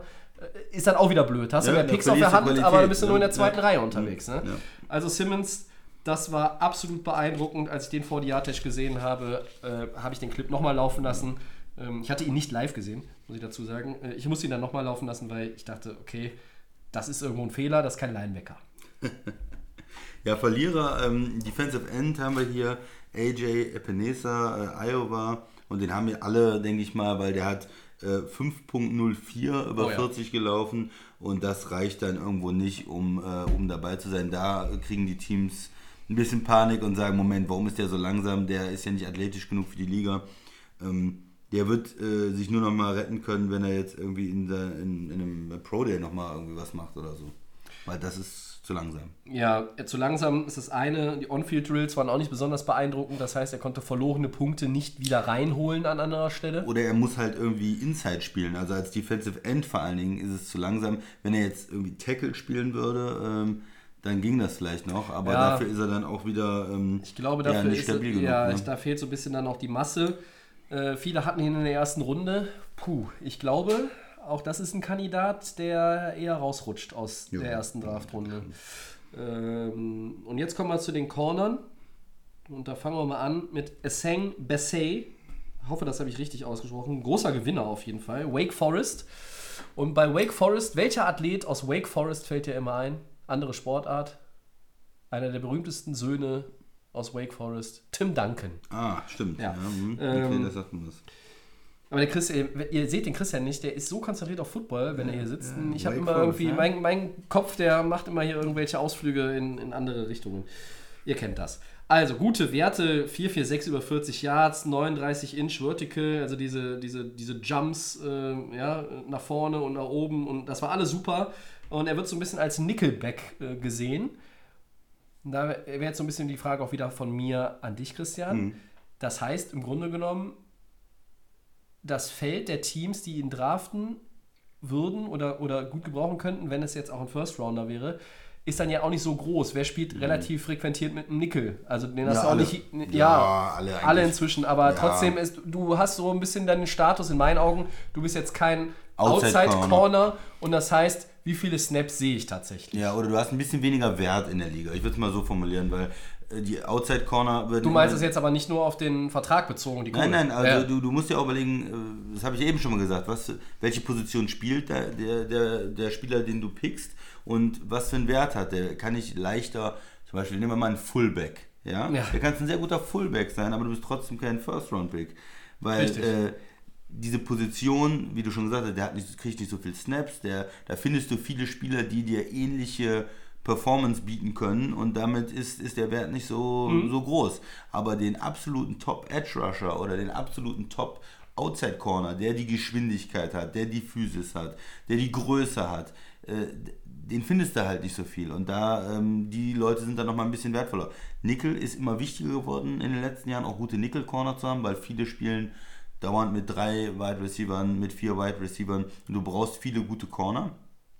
Aber, oder nehmen auch ihre Nummer 1 Wide Receiver zum Teil in den Slot und solche Geschichten. Ja. Also du brauchst schon richtig gute Nickel-Corner. Aber du hast recht, es ist natürlich die Frage, finde ich solche Corner auch äh, eventuell ein bisschen später im Draft muss. Die müssen manchmal nicht so den absoluten Speed haben, auch nicht. Die sind meistens nicht so groß, sind ja meistens, spielen gegen etwas kleinere äh, Receiver auch oft. Und ähm, von daher ist ein Nickel-Corner erstmal auch bei mir immer etwas weniger Topic. Aber es geben trotzdem mittlerweile Teams ja auch für diese Hybridspieler, Nickel, Corner, Safety, ähm, äh, hohe Picks aus, weil man weiß, okay, man braucht diese variablen Spieler in der Defense auch immer mehr. Ähm, Findest du das denn Ja. in dem Fall jetzt von Bissay, hältst du einen First-Round-Pick dafür angebracht? Eben weil die Notwendigkeit oder die Wichtigkeit eines Nickel-Corners gestiegen ist in der NFL, dass man sagt, das ist ein Shot wert? Oder bist du da eher skeptisch? Also mich schockt das Ganze jetzt nicht, wenn er äh, richtig gut ist ähm, und er halt hauptsächlich Nickel Corner spielt. Warum nicht? Du kannst ja auch, du kannst ja auch Dinge äh, tauschen. Du kannst ihn ja auch außen, wenn er einigermaßen gut außen spielen Ja. kann, dann spielt er erstmal außen und sobald ein dritter Receiver reinkommt, dann geht er auf die Nickel-Position und du bringst einen anderen Mann für außen rein. Das Also müsste aber auch bedeuten, du hast mindestens gleichwertige Corner noch ja, in, in deinem ja, Roster, ne? ja, also, gut, aber ähm, du kannst ja, du kannst ja auch äh, so verschieben. Ne? Ja, Die Offense macht okay. auch eine Menge äh, Dinge. Ja, also mich äh, würde das ähm, jetzt nicht abschrecken. Auf der anderen Seite sehe ich ihn jetzt auch nicht ganz oben. Also ich Mhm. sehe, da ist ja mal eine Frage, ist er in der, in der oberen Hälfte der ersten Runde oder in der unteren Hälfte der ersten Runde? Und ich würde ihn Ja, eher unten. unten. Also, so. Und ne? von daher, dann ist es auch nicht Eben, so das eben weil er halt Nickel Corner ist oder als solcher gesehen wird. Vielleicht ist er auch so ein bisschen ein Typ, der diese, diese Position nochmal aufs nächste Level heben kann, wenn er da irgendwie. Das kommt auch auf, aufs Team an. Ne? Ähm, aber er gehört auf jeden Fall zu den Gewinnern bei den Cornerbacks. Der nächste aber auch Christian, weil der galt so ein bisschen als der beste Performer unter den Cornerbacks beim Combine. Ja, CJ Henderson von Florida. Ich habe bei äh, Henderson immer noch einen Tight End vom. Äh, nein, das war CJ Hawkinson. TJ Äh, Hawkinson, TJ ja. Hawkinson, der zu den Lions gegangen ist. CJ Anderson, den Running Back, den gab es auch mal. Ne? Ähm, ja. Der, der Tight End letztes Jahr, der zu den Lions gegangen ist. Aber gut, der, der war überall konstant gut, hat eine starke Leistung gebracht. Mhm. Ähm, ja, bester Cornerback beim Combine hat er so ein bisschen das Prädikat gekriegt und das ist natürlich schon mal nicht schlecht. Ja, er war auch jetzt schon vor dem Wochenende relativ hoch gehandelt. Ich glaube, dass er ja auch ein First-Round-Pick ist am Ende des Tages. Ähm, ich weiß nicht, ob er wirklich der beste Corner im Draft ist. Ich finde, die Cornerbacks sind auch manchmal wirklich äh, schwierig zu lesen. Also letztes Jahr hatte ich das Gefühl, hinterher auch kein gutes, ähm, kein gutes Händ, Händchen, ähm, was die Corner und die Safeties angeht. Da ist eine Menge anders gelaufen, als ich gedacht hätte.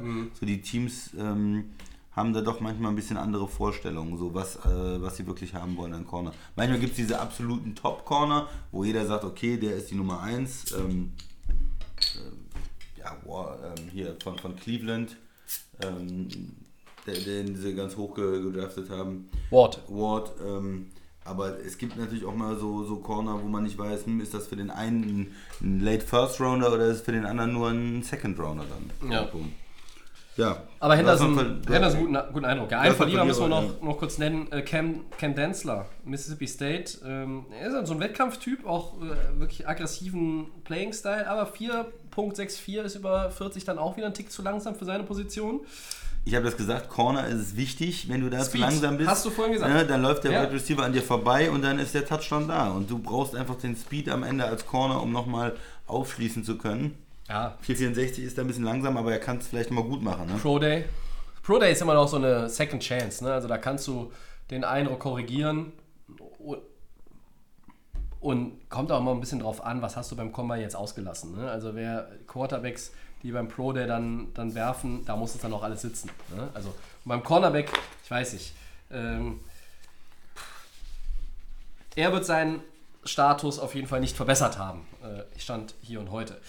Gut, dann sind wir jetzt ja, mit dem ganzen Vorgeplänkel über eine Dreiviertelstunde beim Combine unterwegs gewesen. Ich finde, das soll dann auch reichen an der Stelle. Und wir gehen Richtung Odds und machen das Ganze mit der Franchise Tech Edition, so wie vergangenes Jahr auch. Ich glaube, wenn ich jetzt nicht falsch liege, Christian, offiziell getaggt wurde noch keiner, ne? Ja, ich, hab, ich weiß nur, dass es für Chris Jones angekündigt Ja, ja, ist angekündigt von- sind einige Ken- und, äh, und von Kansas überlegt, angekündigt und, und fast sicher, aber irgendwie offiziell stand hier und heute, glaube ich, bei den dreien, die wir hier auf der Liste haben, jetzt nicht. Ich lege einfach mal los. Ähm, Jaguars Defensive Tackle Yannick Ngakwe möchte sich im Falle des Franchise-Tags aus Jacksonville verabschieden. So, dann stelle ich die Frage mal so, Christian. Wie wahrscheinlich ist es, dass er bei einem Franchise-Tag nochmal für die Jaguars spielt? Ich glaube, es ist sehr gering, ähm, weil ich denke, es ist äh, eine Situation, dass ein Spieler eigentlich einen langfristigen Vertrag haben möchte. Die äh, Jaguars geben ihm den Vertrag nicht.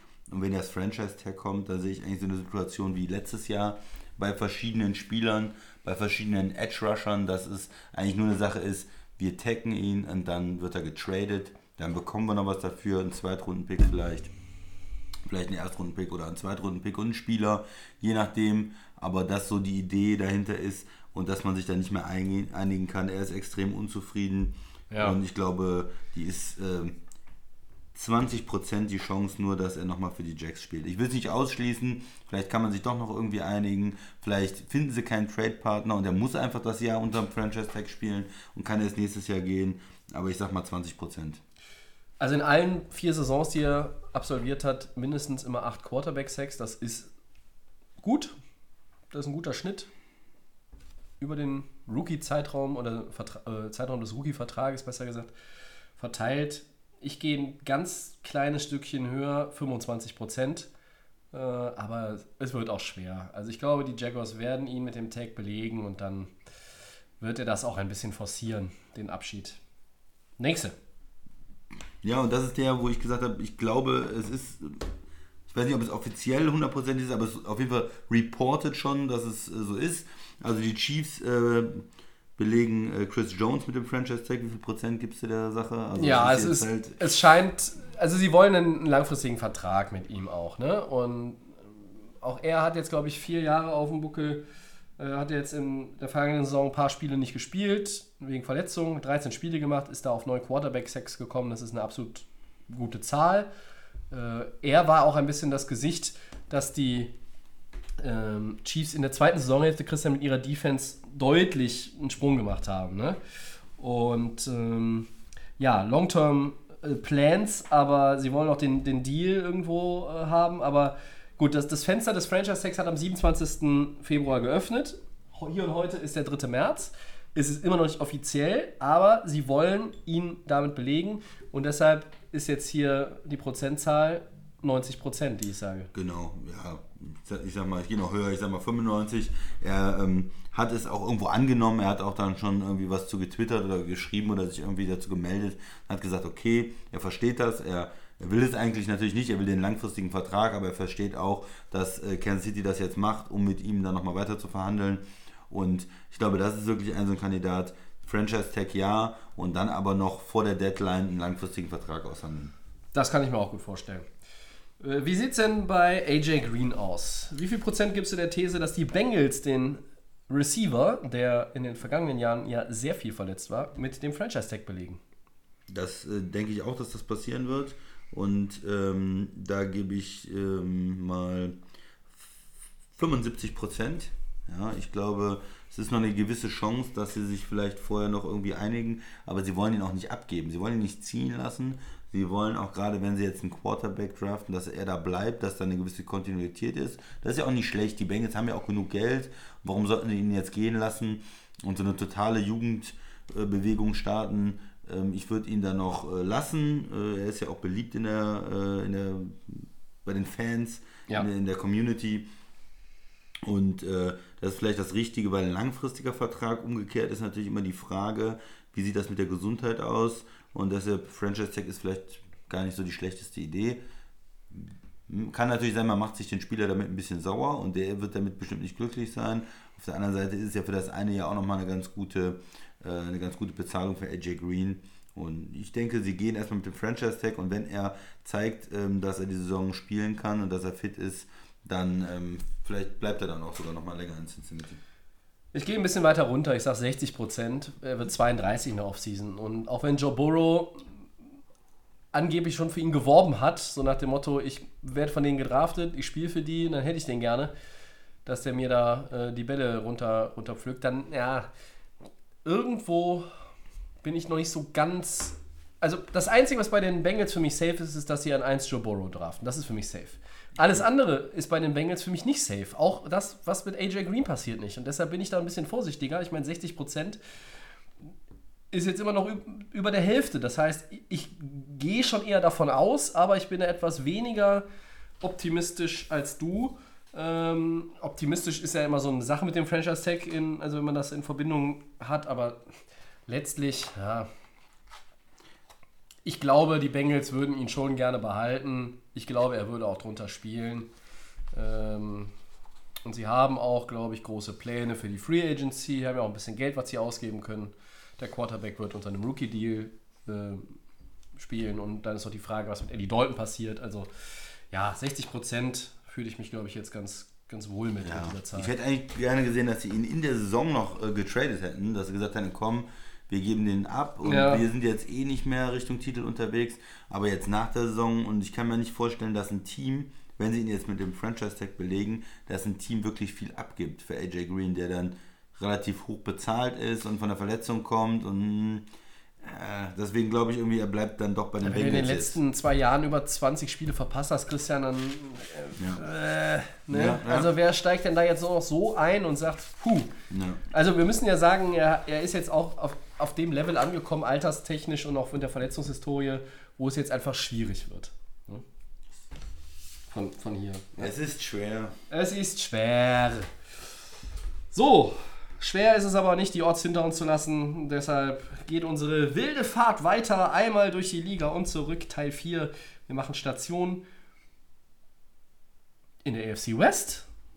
Tja, Rückblick auf die Saison der vier Teams aus der Division, was war gut, was war schlecht. Dazu ein erster Ausblick auf 2020 und wie immer in der aufsteigenden Reihenfolge der errungenen Siege in 2019. Wir beginnen mit den 5-11 Chargers. Ja, Moment, jetzt bin ich gerade falsch. Ich habe irgendwie im Gefühl gehabt, äh, dass die Broncos das schlechteste Team der Liga, äh, Nee. der Division waren. Jetzt äh, Ja, muss ich. Ordne du mal deine Unterlagen. also die Chargers, man kann ja, das ist ja äh, als Grund, warum es so schlecht lief, glaube ich, allen bekannt. Es gab viele Verletzungen. Ja? Russell Okung in der O-Line, Dervin James, der Safety in der Secondary. Also da waren viele Leistungsträger einfach nur wenig oder gar nicht da in der Saison. Das ist dann für ein ja, doch talentiertes Team, das die Chargers in 2019 auf dem Papier jedenfalls waren, unheimlich schwierig zu kompensieren. Es ist ihnen nicht gelungen. Dazu gab es einen Holdout von Running Back Melvin Gordon. Der ist dann auch erst später in die Saison eingestiegen, ist jetzt auch ein Free Agent. Ähm, Und dann war auch noch Quarterback Philip Rivers nicht mehr so konstant in seinen Leistungen. Ich verteidige ihn dann gerne noch ein wenig, weil, naja, sie lagen ja auch ständig hinten. Er musste ja auch riskant spielen. Und alle im Team waren, ja, vielleicht abgesehen von Keenan Allen als Receiver, äh, ja, wie soll ich das nett ausdrücken? So ein bisschen desorientiert unterwegs. Also da waren viele, die underperformed haben. Und äh, ja, dann warst du nach 2-2 und 4-5 immer noch irgendwie im Playoff-Rennen, aber äh, aus den sieben Spielen, die danach gekommen sind, Christian, hast du nur noch eins gewonnen. Das äh, war dann ein richtiger Abkacker in der zweiten Saisonhälfte. Ja, und mit was müssen sich die Char äh, Chargers jetzt beschäftigen? Die ist natürlich die Riesenfrage. Phil Rivers ist nicht mehr der Quarterback nach Das. Jahren der äh, Konstanz auf der Position, nach Jahren, wo man immer sagen konnte, ähm, San Diego Chargers oder LA Chargers, wir haben einen überdurchschnittlich guten Quarterback. Wir haben Phil Rivers, der kann auch viel, was in der Offense nicht gut läuft, noch irgendwie rausholen. Muss man sich jetzt neu äh, orientieren. Und ähm, man muss einen Quarterback holen, man muss irgendwie was machen. Taylor ist der Backup, äh, der Ja. äh, Tyrod Taylor. Der ist nicht schlecht, mit dem kann man auch ein paar Spiele machen, wenn der Rookie noch ein bisschen Zeit braucht. Aber das ist keine langfristige Lösung. Das ist ein typischer Backup oder Kurzzeit-Starter. Ja, gebe ich dir recht. Das heißt, Quarterback wird eine ganz große Frage. Ähm, wie, wie geht man damit um? Äh, die O-Line, da waren wieder viele Verletzte in der O-Line. Das ist auch so eine, ähm, ja, so eine Sache, die die Chargers auch in den letzten Jahren immer mal wieder getroffen hat und hart getroffen hat. Ähm, äh, Russell Okun zum Beispiel, der Left Tackle, war verletzt eine ganze Zeit lang am Anfang der Saison. Ja, Ähm, erwähnte ich ja eben schon. Ja, aber ne, das, das sind so Sachen, die, die, die muss man natürlich überlegen. Geht man mit so einem Spieler irgendwie weiter? Ja. Tauscht man den komplett aus? Ähm, was, was macht man da? Das ist für mich, da, da musst du natürlich mal überlegen, wie stellst du dich auf? Auch mit den Guards, die sind nicht so gut. Holst du da jemanden in Free Agent? Ähm, gehst, machst du alles über den Draft, ja?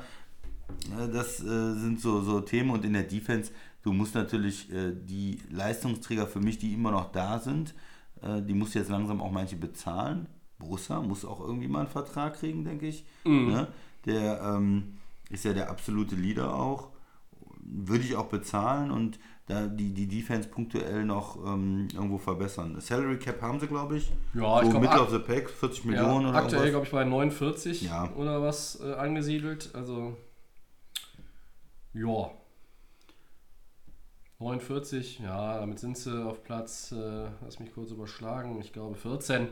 Also das ist in der oberen Hälfte noch, da kann man ein bisschen was machen. Ähm, das Talent in dem Team ist ja jetzt auch nicht komplett flöten gegangen. Nee. Ne? Also du hast gute, Ich du hast eine gute allem die Secondary. Defense, ne? Ja. Die, die Defense, auch das ist ja so ein bisschen von den abgegebenen Yards 313 im Schnitt, das ist Platz 6. Ja, es wird immer wie Top Defenses äh, gesprochen, aber wenn du über wenn, wenn du dann einen, eine Etage tiefer guckst, die Chargers sind auch eine richtig gute Defense gewesen und das bei einer 5-11-Saison. Ja. Äh, also da lag der Hase und, und äh, äh, eindeutig in James, der der Offense. auch ne? äh, lange verletzt war noch, äh, der Safety.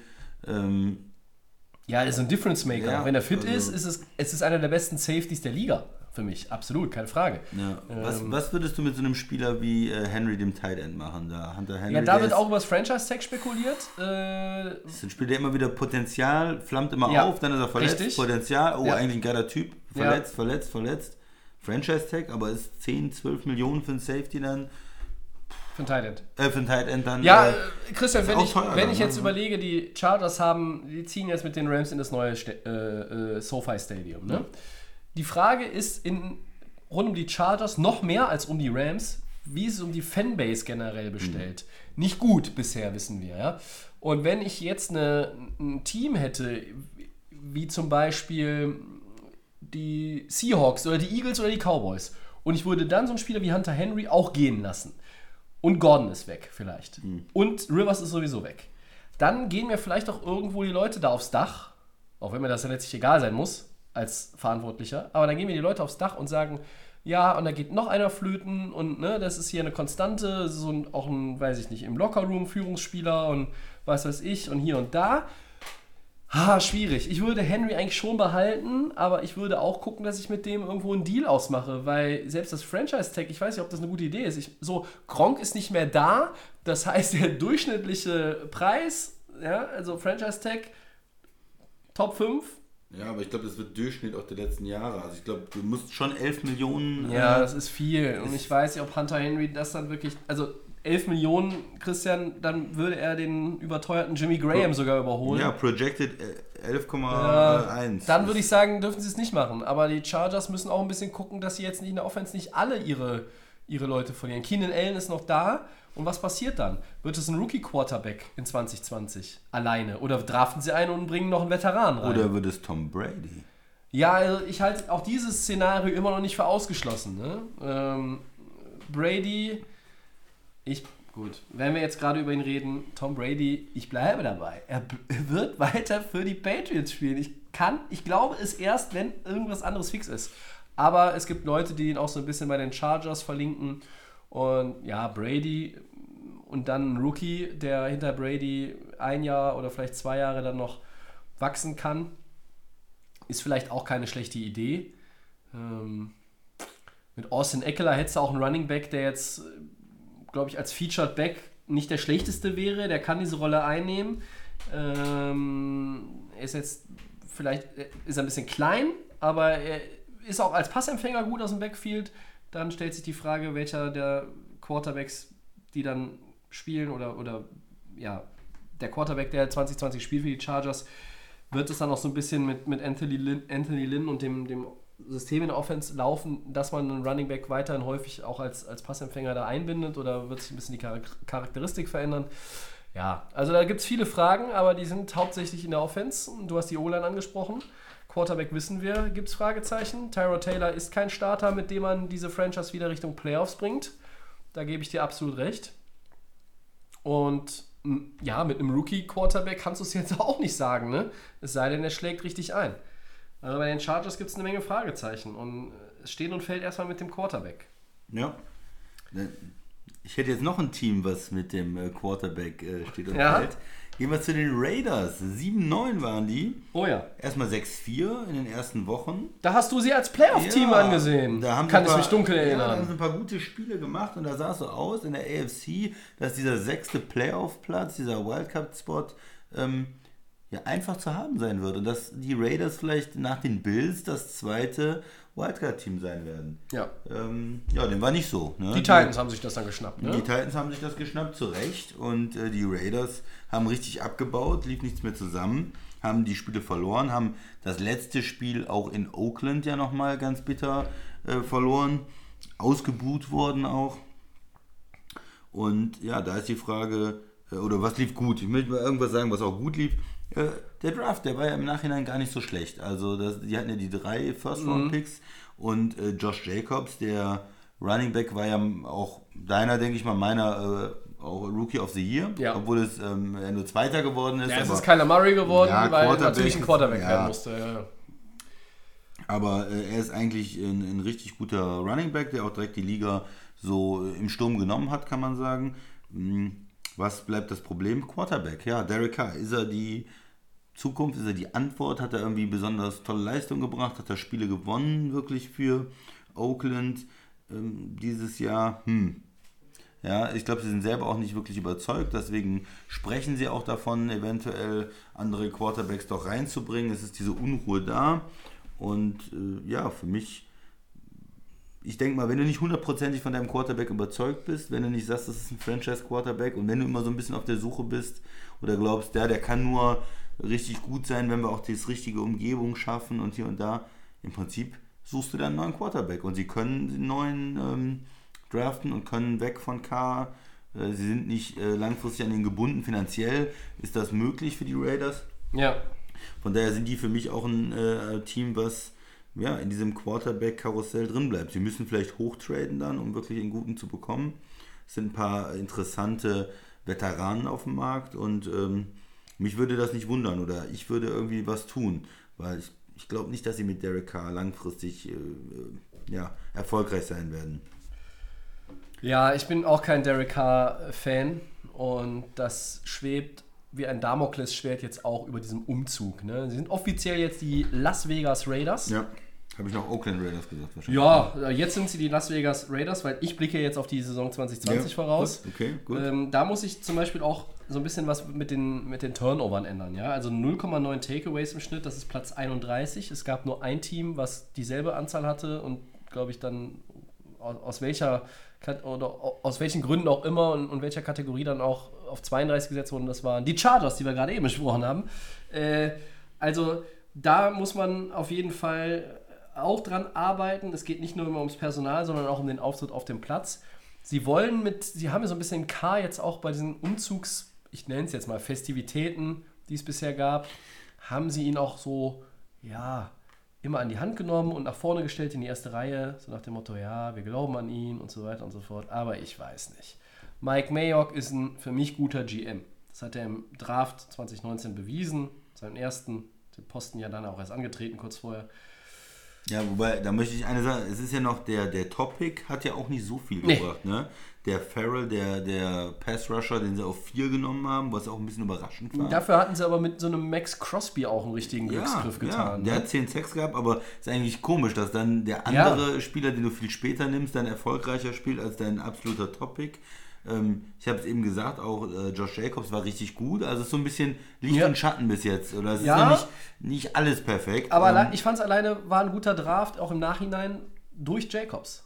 Ja. Alleine, alleine das hat es schon, hat es schon aber, wettgemacht. aber schwingt nicht immer noch mit in der Defense.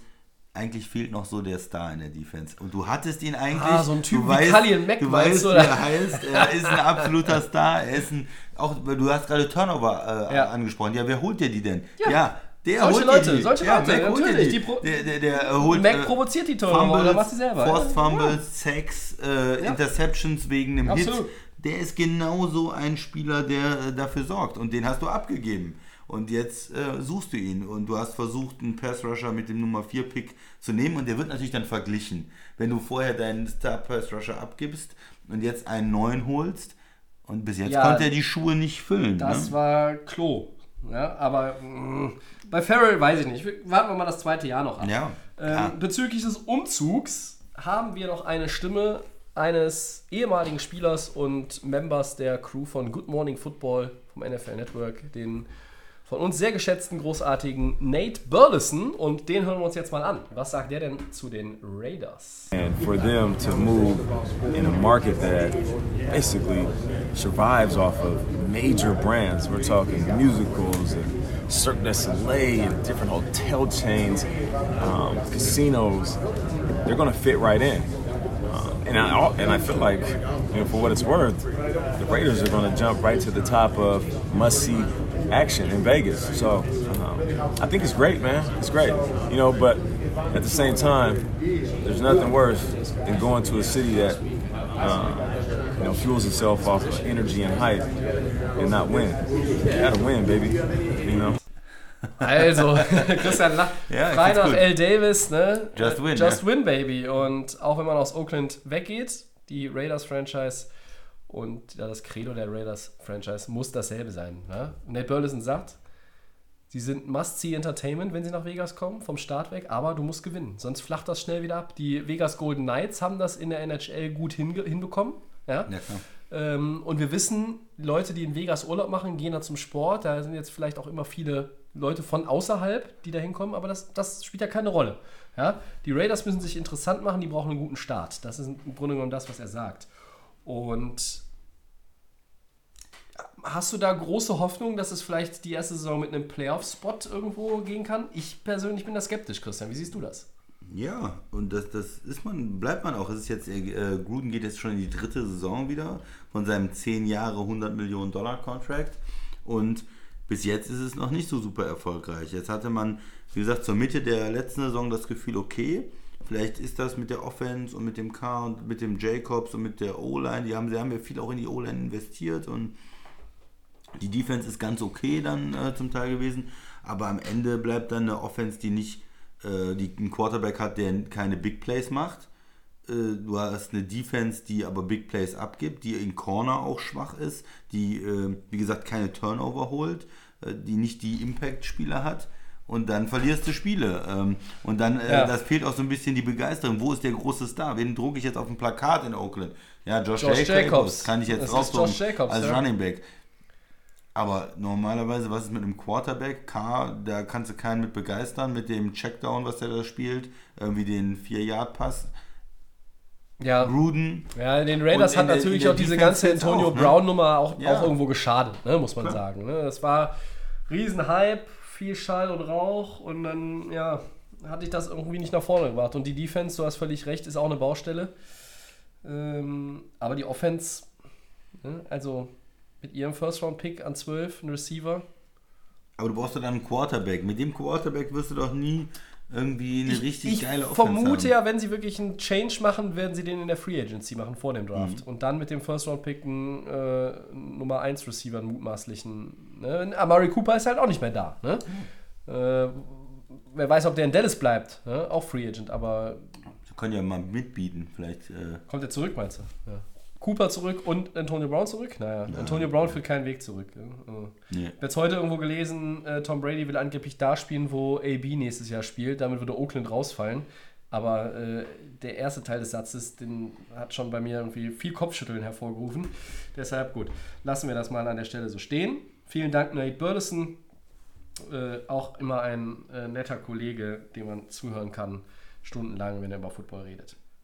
Ähm, so, vom 1-7-9-Team zum nächsten, Christian. War nicht so schön in der Division, ja. Ja, die Broncos, Ja. die waren auch wieder irgendwie enttäuschend. Ja, Quarterback-Fragen in Denver. Die haben vor der Saison äh, Joe Flacco geholt von Baltimore, weil die sich doch Oh. El für einen Flacco. etwas besseren, jüngeren Quarterback entschieden haben, was recht erfolgreich war in der Saison, kann man sagen. Du meinst jetzt die Ravens? Ja, die Ja, Ravens. lief ganz gut, ja. Und für die Broncos lief es natürlich nicht so gut. Äh, Flacco hat nicht viel geleistet, war dann irgendwie verletzt und am Ende hat der Rookie gespielt, äh, Drew Lock, der nicht überragend war, aber zumindest ein bisschen Hoffnung gemacht hat, glaube ich, der, der Fanbase und der Franchise, dass er eine, eine weitere Chance bekommt und dieses Team ähm, anführen kann in der nächsten Saison. Also ich vermute mal, sie werden nicht noch einen weiteren Rookie holen, ähm, sondern sie werden jetzt erstmal mit ihm versuchen, sich das Ganze anzuschauen. Weil wenn Ja. du jetzt wieder einen neuen Quarterback dazu holst, auch wenn es nur ein Zweitrunden-Pick ist oder wenn du ähm, einen Veteranen dazu holst, dann ist es natürlich wieder eine Unsicherheit fürs Team. Und die haben in den letzten Jahren so oft den Quarterback auch gewechselt, Denver und hin und her. Ähm, ja, da muss man einfach jetzt mal sagen, okay, der hat ein bisschen gespielt, das ist ein junger Mann. Es war nicht ein komplettes Desaster und äh, wir geben dem mal jetzt eine Saison Zeit und Flecko müssen sie einfach loswerden. Rausschmeißen, äh, sie müssen dann wieder eine Menge Geld bezahlen, also gegen den Salary Cap, das Geld haben sie ihm schon gegeben. Sie hatten ihm ja den Vertrag neu strukturiert, auch nach dem Trade. Aber da würde ich einfach gucken, dass der wegkommt, weil auch als Backup kannst du den nicht wirklich, äh, nicht wirklich gebrauchen. Ja, das denke ich auch. Die Zeit von Joe Flacco könnte nicht nur in Denver, sondern in der NFL an sich sich dem Ende neigen. Ja, im Gegenteil. Äh, Absolut, absolut denkbar. Nach dem 2-6-Start war die Saison im Grunde genommen ja auch gelaufen. Ne? Dann hast du ja- war- aus dem Playoff-Rennen warst du raus, konntest dann ohne Druck Drew Lock das Ruder übergeben. Der hat immerhin die vier der letzten fünf Spiele gewonnen. Aber 17,6 Punkte im Schnitt, das ist nur Platz 28. In der Offense hakt es gewaltig. Du musst da ähm, auf Receiver sicherlich auch nochmal was, was verändern. Ähm, ja, ne? Flecko Nummer, der würde 20 Millionen dieses ja Jahr da kriegen. muss, das ist musst du ja- irgendwie das vermeiden natürlich. weg. Ne? Also, da äh, ste stehen die Zeichen, glaube ich, auf Trennung. Ich bin bei den, bei den Broncos vor allen Dingen in der Offense irgendwo unterwegs. Mit, mit Lindsay hat man eigentlich einen Running Back, der meiner Meinung nach mehr gefeatured werden sollte. Das war so ein, so ein Shared Workload da im Backfield. Äh, wer war der andere Knabe noch gleich? Ähm, ist auch egal, fällt mir nicht ein, ist wurscht. Ähm, ja, die Frage ist auch so ein bisschen, was macht Denver in der Defense? Die haben jahrelang von ihrer Defense gelebt. Und jetzt haben wir gerade hier vor fünf Minuten äh, Breaking News. AJ Boye, der spielt jetzt in Denver. Die Nee. Jaguars wollten ihn rausschmeißen und jetzt haben sie einfach noch einen Trade-Partner gefunden. Ich kenne noch nicht die Conditions. Aber Wow. ähm, AJ Boye, äh, ja, der zweite großartige Corner der Jaguars, der innerhalb von zwölf Monaten Wow. die Zelte abbricht oder Wow. abbrechen muss. Vielleicht wollte er gar nicht, aber sie wollten ihn rausschmeißen. Jetzt haben sie einen Trade-Partner gefunden mit Denver, die Broncos. Offen ist die Zukunft auch von Chris Harris Ja. in der Secondary. Der hat letztes Jahr, da waren auch wieder, er wollte einen neuen Vertrag haben. Genau. Er ist ja ein richtig guter Corner auch in den Immer letzten noch. Jahren. Er kann alles spielen, Outside Slot. Wir haben da eben drüber gesprochen. Er ist auch sehr gut im Slot, aber er kann auch Outside spielen. Ähm, hat nochmal eine, eine leichte Erhöhung gekriegt, aber äh, eigentlich ist da so die Zeit auch abgelaufen. Eigentlich ist es eine Frage, ähm, ob er nicht dann doch zu einem anderen Team geht, wo er auch eher dann Super Bowl nochmal gewinnen kann. Und vielleicht ist Boye auch der Nachfolger von Harris dann in der Secondary. Ja. Wenn die beide Möglich. halten können, ist das natürlich auch wieder ein geiles, Dann ist es ein auch schon ein bisschen Tandem. älter. Ja, aber gutes aber Tandem. noch ein richtig geiles Tandem auch. Äh, ein anderer wichtiger Spieler mh, ist ja der Safety, der ähm, Simmons, der, ähm, Mhm. äh, der ist auch richtig gut. Da ist die Frage, geben sie ihm einen neuen Vertrag? Franchise-Tag vielleicht? Bei Safeties ist das ja immer noch nicht ganz so hoch wie bei jetzt anderen Positionen wie Quarterback oder so. Ja, also. Da, da, da geht es so um 12 Millionen. Das könnten sie sich auch eventuell leisten. Also da ähm, kann man auch wieder vielleicht eine Secondary aufbauen in Denver, die ein hohes Niveau hat. Also ich finde das nicht schlecht ähm, für, für Denver jetzt. Jacksonville, okay, krass. Äh, die haben natürlich jetzt eine Menge Defensivtalent äh, eingebüßt. Vor ein paar Jahren hat man das schon gesagt, okay, die gehen all in, die äh, investieren eine Menge Geld in Free Agents. Irgendwann wird das nicht mehr so möglich sein. Aber es ist jetzt schneller und krasser, als ich gedacht hätte zum Teil. Ne? Ähm, absolut. Die Jaguars, die jetzt auch nicht so ruhmreich aufgestellt sind im Cap Space, sie können 11,4 Millionen Dollar jetzt dazu addieren zu den 21. Das macht schon mal einen riesen Unterschied. Ja. Und ähm, die Jaguars bekommen auch noch von Denver einen Viertrunden-Pick für den 2020er Draft. Ähm, das scheint offenbar alles zu sein, laut Adam Schefter.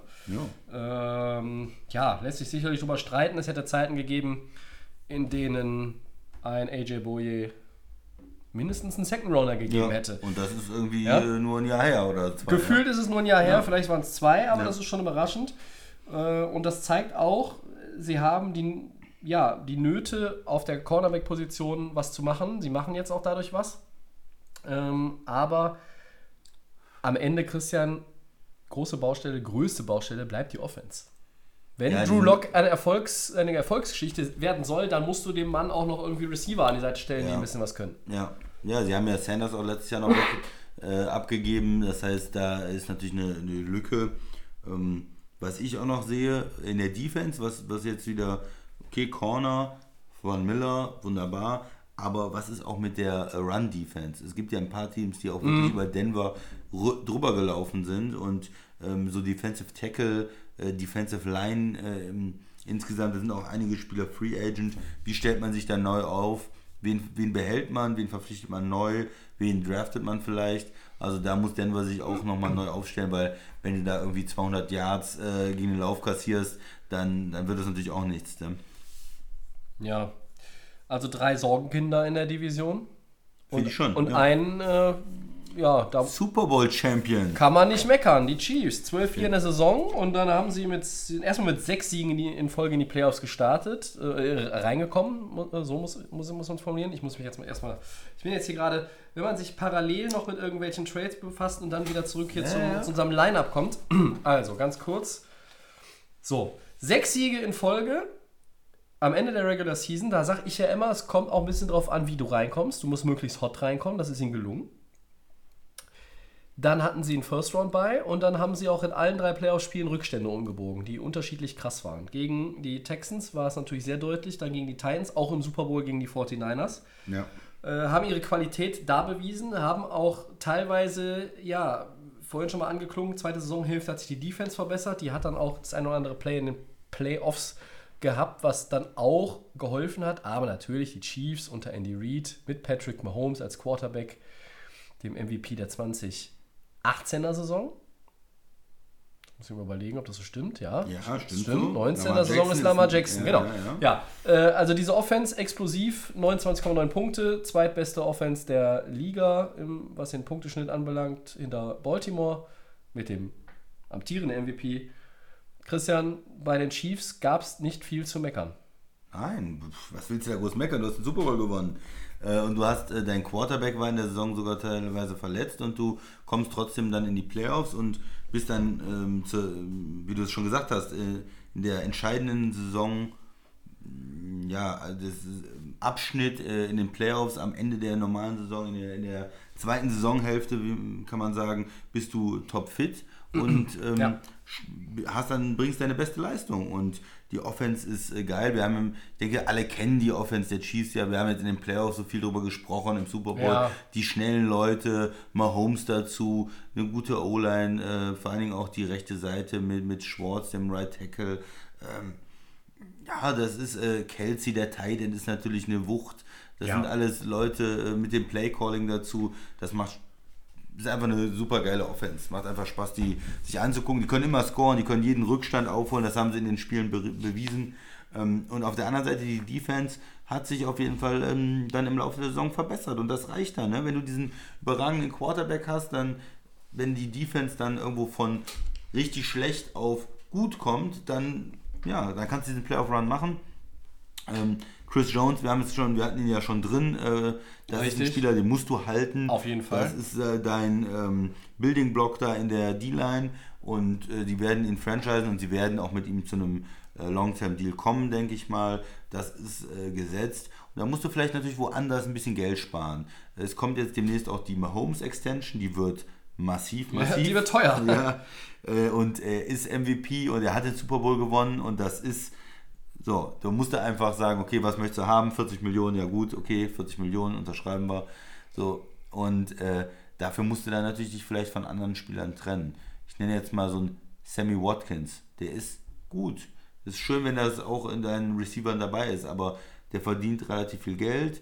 Ähm, Und da musst du vielleicht sagen, okay, wir holen uns lieber nochmal einen im Draft, einen günstigeren Receiver oder mit dieser, in dieser Offense mit dem Top Quarterback, mit dem Top Coach, können wir auch mit einem anderen Receiver, der ein bisschen günstiger ist, vielleicht dieselben Ergebnisse äh, erzielen. Also an so Positionen, ich meine jetzt nicht die Top-Spieler äh, im Roster, aber, aber so die, äh, die auf Position 10 sind im Talent, äh, 10 bis 20, die trotzdem relativ teuer sind, da wirst du dann irgendwann mal ein bisschen sparen müssen, um die Mahomes und Chris Jones und ähm, Clark, also die, die Top-Leute Ja. dann ähm, Absolut. Du- Tyreek Hill, äh, die alle bezahlen zu können. Ne? Da muss dann, da wird ein bisschen so die Tiefe des Kaders wird dann ein bisschen weniger werden. Du hast dann auf der einen Seite die Topstars und du musst es dann gut schaffen, wieder günstige Spieler, vor allen Dingen aus dem Draft, dann nachzuführen. Aber für Kansas City als Super Bowl Champion sieht mit einem jungen Quarterback, einem guten Coach, sieht die Zukunft auch rosig aus. Das wollte ich noch Da, sagen. da kann man nichts, äh, nicht widersprechen, aber sie haben ein paar, nicht Top-Tier, aber so darunter, Free Agents. Mhm. Die Frage ist, was machst du mit Terrell Sachs? Da ist jetzt vielleicht nicht so schwierig. Ja. Kann man sagen, okay. Älterer äh, Spieler, der ist ne, nur für den Super Bowl dazugekommen, ja. Äh, aber sie haben auch Cornerbacks geholt, wie Morris Claiborne, Bashard Breeland, Ja, die sind beide ja. Free Agents. Der hatte auch Pick, hat ja. gute, gute Playoffs gespielt. Reggie Reckland, der Inside Linebacker. Anthony Sherman, der Fullback. Für mich neben Chris Jones der wichtigste Free Agent. Steven Wisniewski, Hm. der Center. Ja. ja. Ähm, also das ist, Ja, ja, da muss man schon ein bisschen gucken, im ne?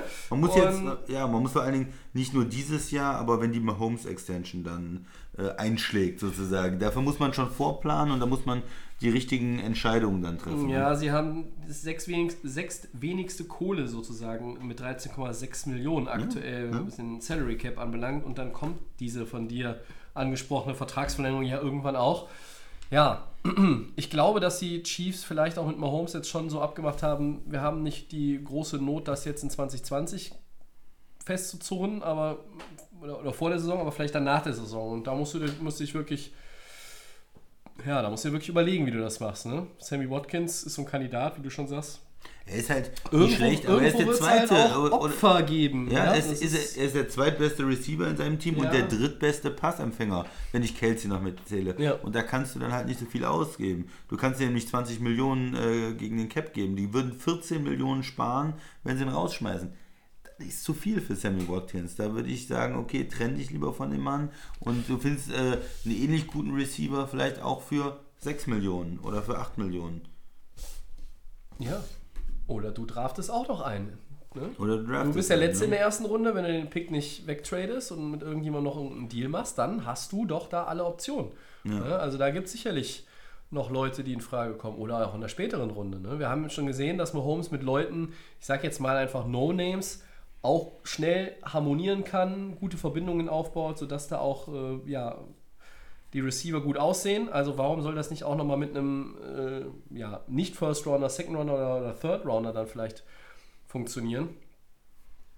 Schauen wir Corner, mal. Corner ist ein wichtiger Punkt, ne? Also du Ja. hast es gesagt, da muss man sich halt komplett Das waren neu jetzt keine. Top-Corner in Ja, dem Sinne, aber- aber, die haben auch ihren Teil dazu beigetragen, dass es in den Playoffs Und du funktioniert brauchst, hat. ja, du brauchst halt ein paar, ne? Du musst dann halt gucken, dass es nicht schlechter wird. Ja. Äh, zumindest. Und dass das irgendwie ausgleicht. Ne? Und ich, ich spreche immer über diese Mahomes Extension, weil es halt so massiv ist. Er wird der best, bestbezahlte Quarterback werden. Auf einmal hast du da Ja. äh, eine riesige Summe, die du im Saison halt von dem Salary Cap von 200 Millionen, 40 Millionen musst du dann für ihn irgendwie veranschlagen. Oder 30 plus zumindest irgendwann, je nachdem, wie du das dann über die Jahre aufteilst. Aber das ist schon eine, eine Sache, die äh, sich dann ändert und wo vielleicht man äh, sich darauf einstellen muss. Das ist immer das, der, die Kehrseite des Erfolges, ne? Ja. Äh, Die Spieler werden Ja. teuer und dann musst du gucken, Ja. wie du das alles unter einen Aber, aber man nimmt es gerne. Also das ist Ja, ein klar. gutes Problem. Klar. Äh, Ich habe lieber das Problem von Kansas City und muss Patrick Mahomes bezahlen, als ich habe das Problem von den Oakland Raiders oder von den Denver Broncos und sage, hm, habe ich eigentlich einen Franchise Quarterback oder, oder habe ich keinen? Vielleicht hat man auch einfach einen Franchise-Experten. Kann sein. Und das ist die grandiose Überleitung zu den Four Downs, Christian. Ja. Erstes Down. Das ist wirklich ein Franchise-Experte. Tony Romo wird jetzt mit 17 Millionen Dollar pro Jahr zum bestbezahlten TV-Experten in der NFL. Deine Meinung, Tobi? Wahnsinn. Also ich glaube, John Maddens Steinzeitvertrag von Anno Tuck, der war 8 Millionen Dollar. Ich habe jetzt heute gelesen, äh, wenn man das übersetzen würde in die heutige Zeit, wären es 14 Millionen Dollar. So von dem, was Inflation Dann, ja, genau, von der Inflation her. Äh, Romos Vertrag soll ein Gesamtvolumen von über 100 Millionen Dollar haben. Tony Romo ist damit der bestbezahlte TV-Experte der Welt. Wir reden nicht nur von der NFL oder von CBS oder vom Football allgemein oder sonst was oder vom Sport. Nein, der Welt. Und deine, ja, und du findest es gut oder schlecht? Ja, also ich meine, er hat sich als Experte äh, so schnell etabliert und ich meine, wir sind immer richtig erfreut, wenn wir uns ein Spiel angucken auf CBS und wir hören Jim Nance und dann äh, entsprechend dazu Tony Romo. Großartig. Ja, Wenn CBS die Kohle hat, ja scheiß drauf, sollen sie ausgeben. Romo Coaster. Ich finde es auch richtig gut, weil ich habe auch zum Teil geguckt, wirklich, welches Spiel ist er denn der Kommentator? Und Ja. da gucke ich mir lieber noch an, weil er einfach auch unheimlich viel Informationen preisgibt und über Spielzüge spricht und die vorhersagt und das macht richtig Spaß. Und das andere ist, CBS macht das ja auch aus dem Hintergrund. Die müssen sich wieder für, neue, für einen neuen TV-Vertrag auch mit der NFL Richtig. verhandeln. Und sie haben E ESPN ausgestochen, Christian. Ja. Jetzt bei der Nummer. Ne? Ja, und das ist dann halt immer so, okay, wir haben Tony Romo, wir investieren hier was. Und so, das ist ein Fund, mit dem man irgendwie auch zeigen kann, dass man Aber da ja. ernst ist. Ne? Auf jeden Fall, auf jeden Fall, auf jeden Fall. Zweites Down und ich freue mich, dass der Christian heute hier sitzt, um darauf antworten zu Dass können. du diese Frage nochmal stellst. Offenbar, ich wollte es die ganze Offseason raushalten, aber es scheint tatsächlich ein Thema zu sein. Offenbar ist eine Reunion zwischen Wide Receiver, your boy, Des Bryant und den Cowboys denkbar. Kannst du dir das wirklich vorstellen? Nein, ich kann es mir nicht vorstellen. Ich will es mir auch nicht vorstellen. Des Bryant, nein, weg damit. Da haben wir Wochen, Monate darüber diskutiert, ob er nochmal rüberkommt, wiederkommt. Er war sowieso vorher auch nicht so toll und er wird auch nicht wiederkommen und ich will nichts mehr von Des Bryant hören. Also Jerry Jones denkt offenbar darüber nach. Experten sagen, es ist nicht unmöglich. Kann ich es mir vorstellen? Auch nicht. Ich glaube, zu lange raus und Dallas hat irgendwie andere Probleme. Ja? Also sollen sich auch jetzt nicht wieder. Das ist wieder so eine Zirkusgeschichte dann auch. Das ist so viel medialer Bars, der dann da irgendwie rumgeht. Nee, komm, schenkt euch das. Scheiß drauf. Ihr habt doch bezahlt Murray Cooper und haltet die Schnauze. Drittes Down. Ja, was für dich, Tobi? Die Giants haben Linebacker Alex Ogletree, der früher bei den Rams auch gespielt hat, äh, entlassen. Überraschend. Nee, weil er nicht mehr auf dem Niveau ist, äh, wo er mal bei den Rams war. Vielleicht bei den Giants auch nie gewesen. Und die müssen auch ein bisschen Kohle sparen. Die Giants planen offenbar große Umstrukturierungen in der von dir so kritisierten Defense, Christian. 8,25 Millionen gegen den Cap wären das gewesen. Die sparen sie sich jetzt mit dem Release von Ogletree. Gute Entscheidung. Klarer Ja. Fall. Richtige Entscheidung, finde ich auch okay. Überrascht einen nicht so wirklich, ist zu viel für seine Leistung. Aber äh, nächstes Jahr wieder bei den Rams? Fragezeichen, Tobi? Ähm, Bist du dir nicht sicher? Ich hoffe nicht. Okay. Ist, ist nicht nötig. Wir sollen lieber irgendwie Littleton franchisen oder was, keine Ahnung. So, viertes Down. NFL Network Moderator Rich Eisen läuft bei seinem alljährlichen 40 Yard Dash zum Ende des Scouting Combines für den guten Zweck eine Zeit von 5.98. Was sagst du dazu? Großartig. Äh, erstmal, dass es macht, ist immer vom guten Zweck. Und alles, was unter 6 ist, ist er mega zufrieden mit. Also Richtig. das ist äh, eine gute Zeit für ihn und ähm, ja, von daher eine gute Sache.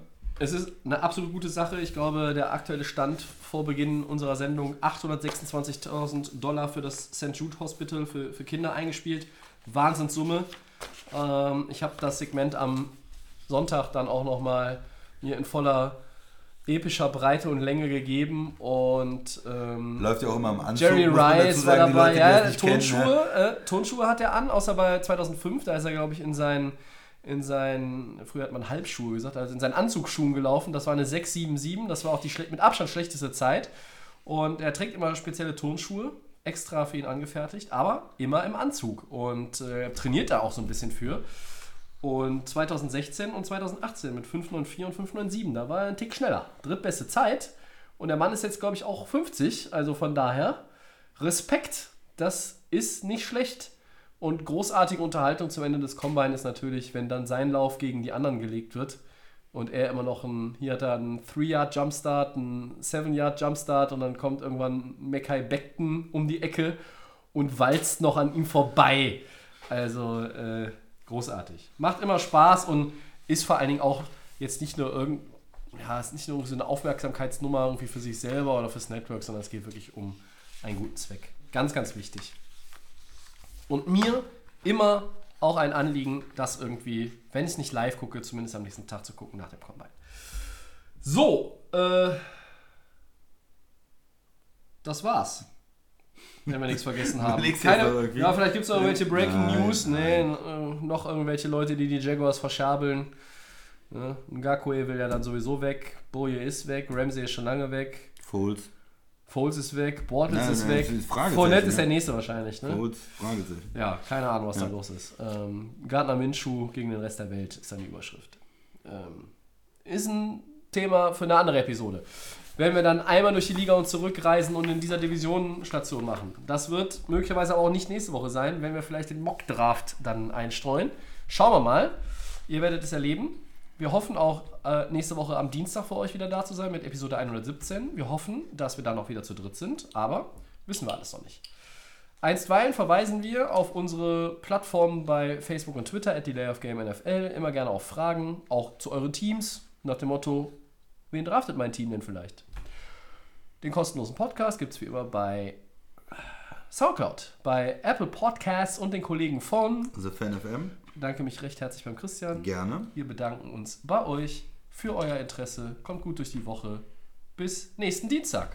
Ciao.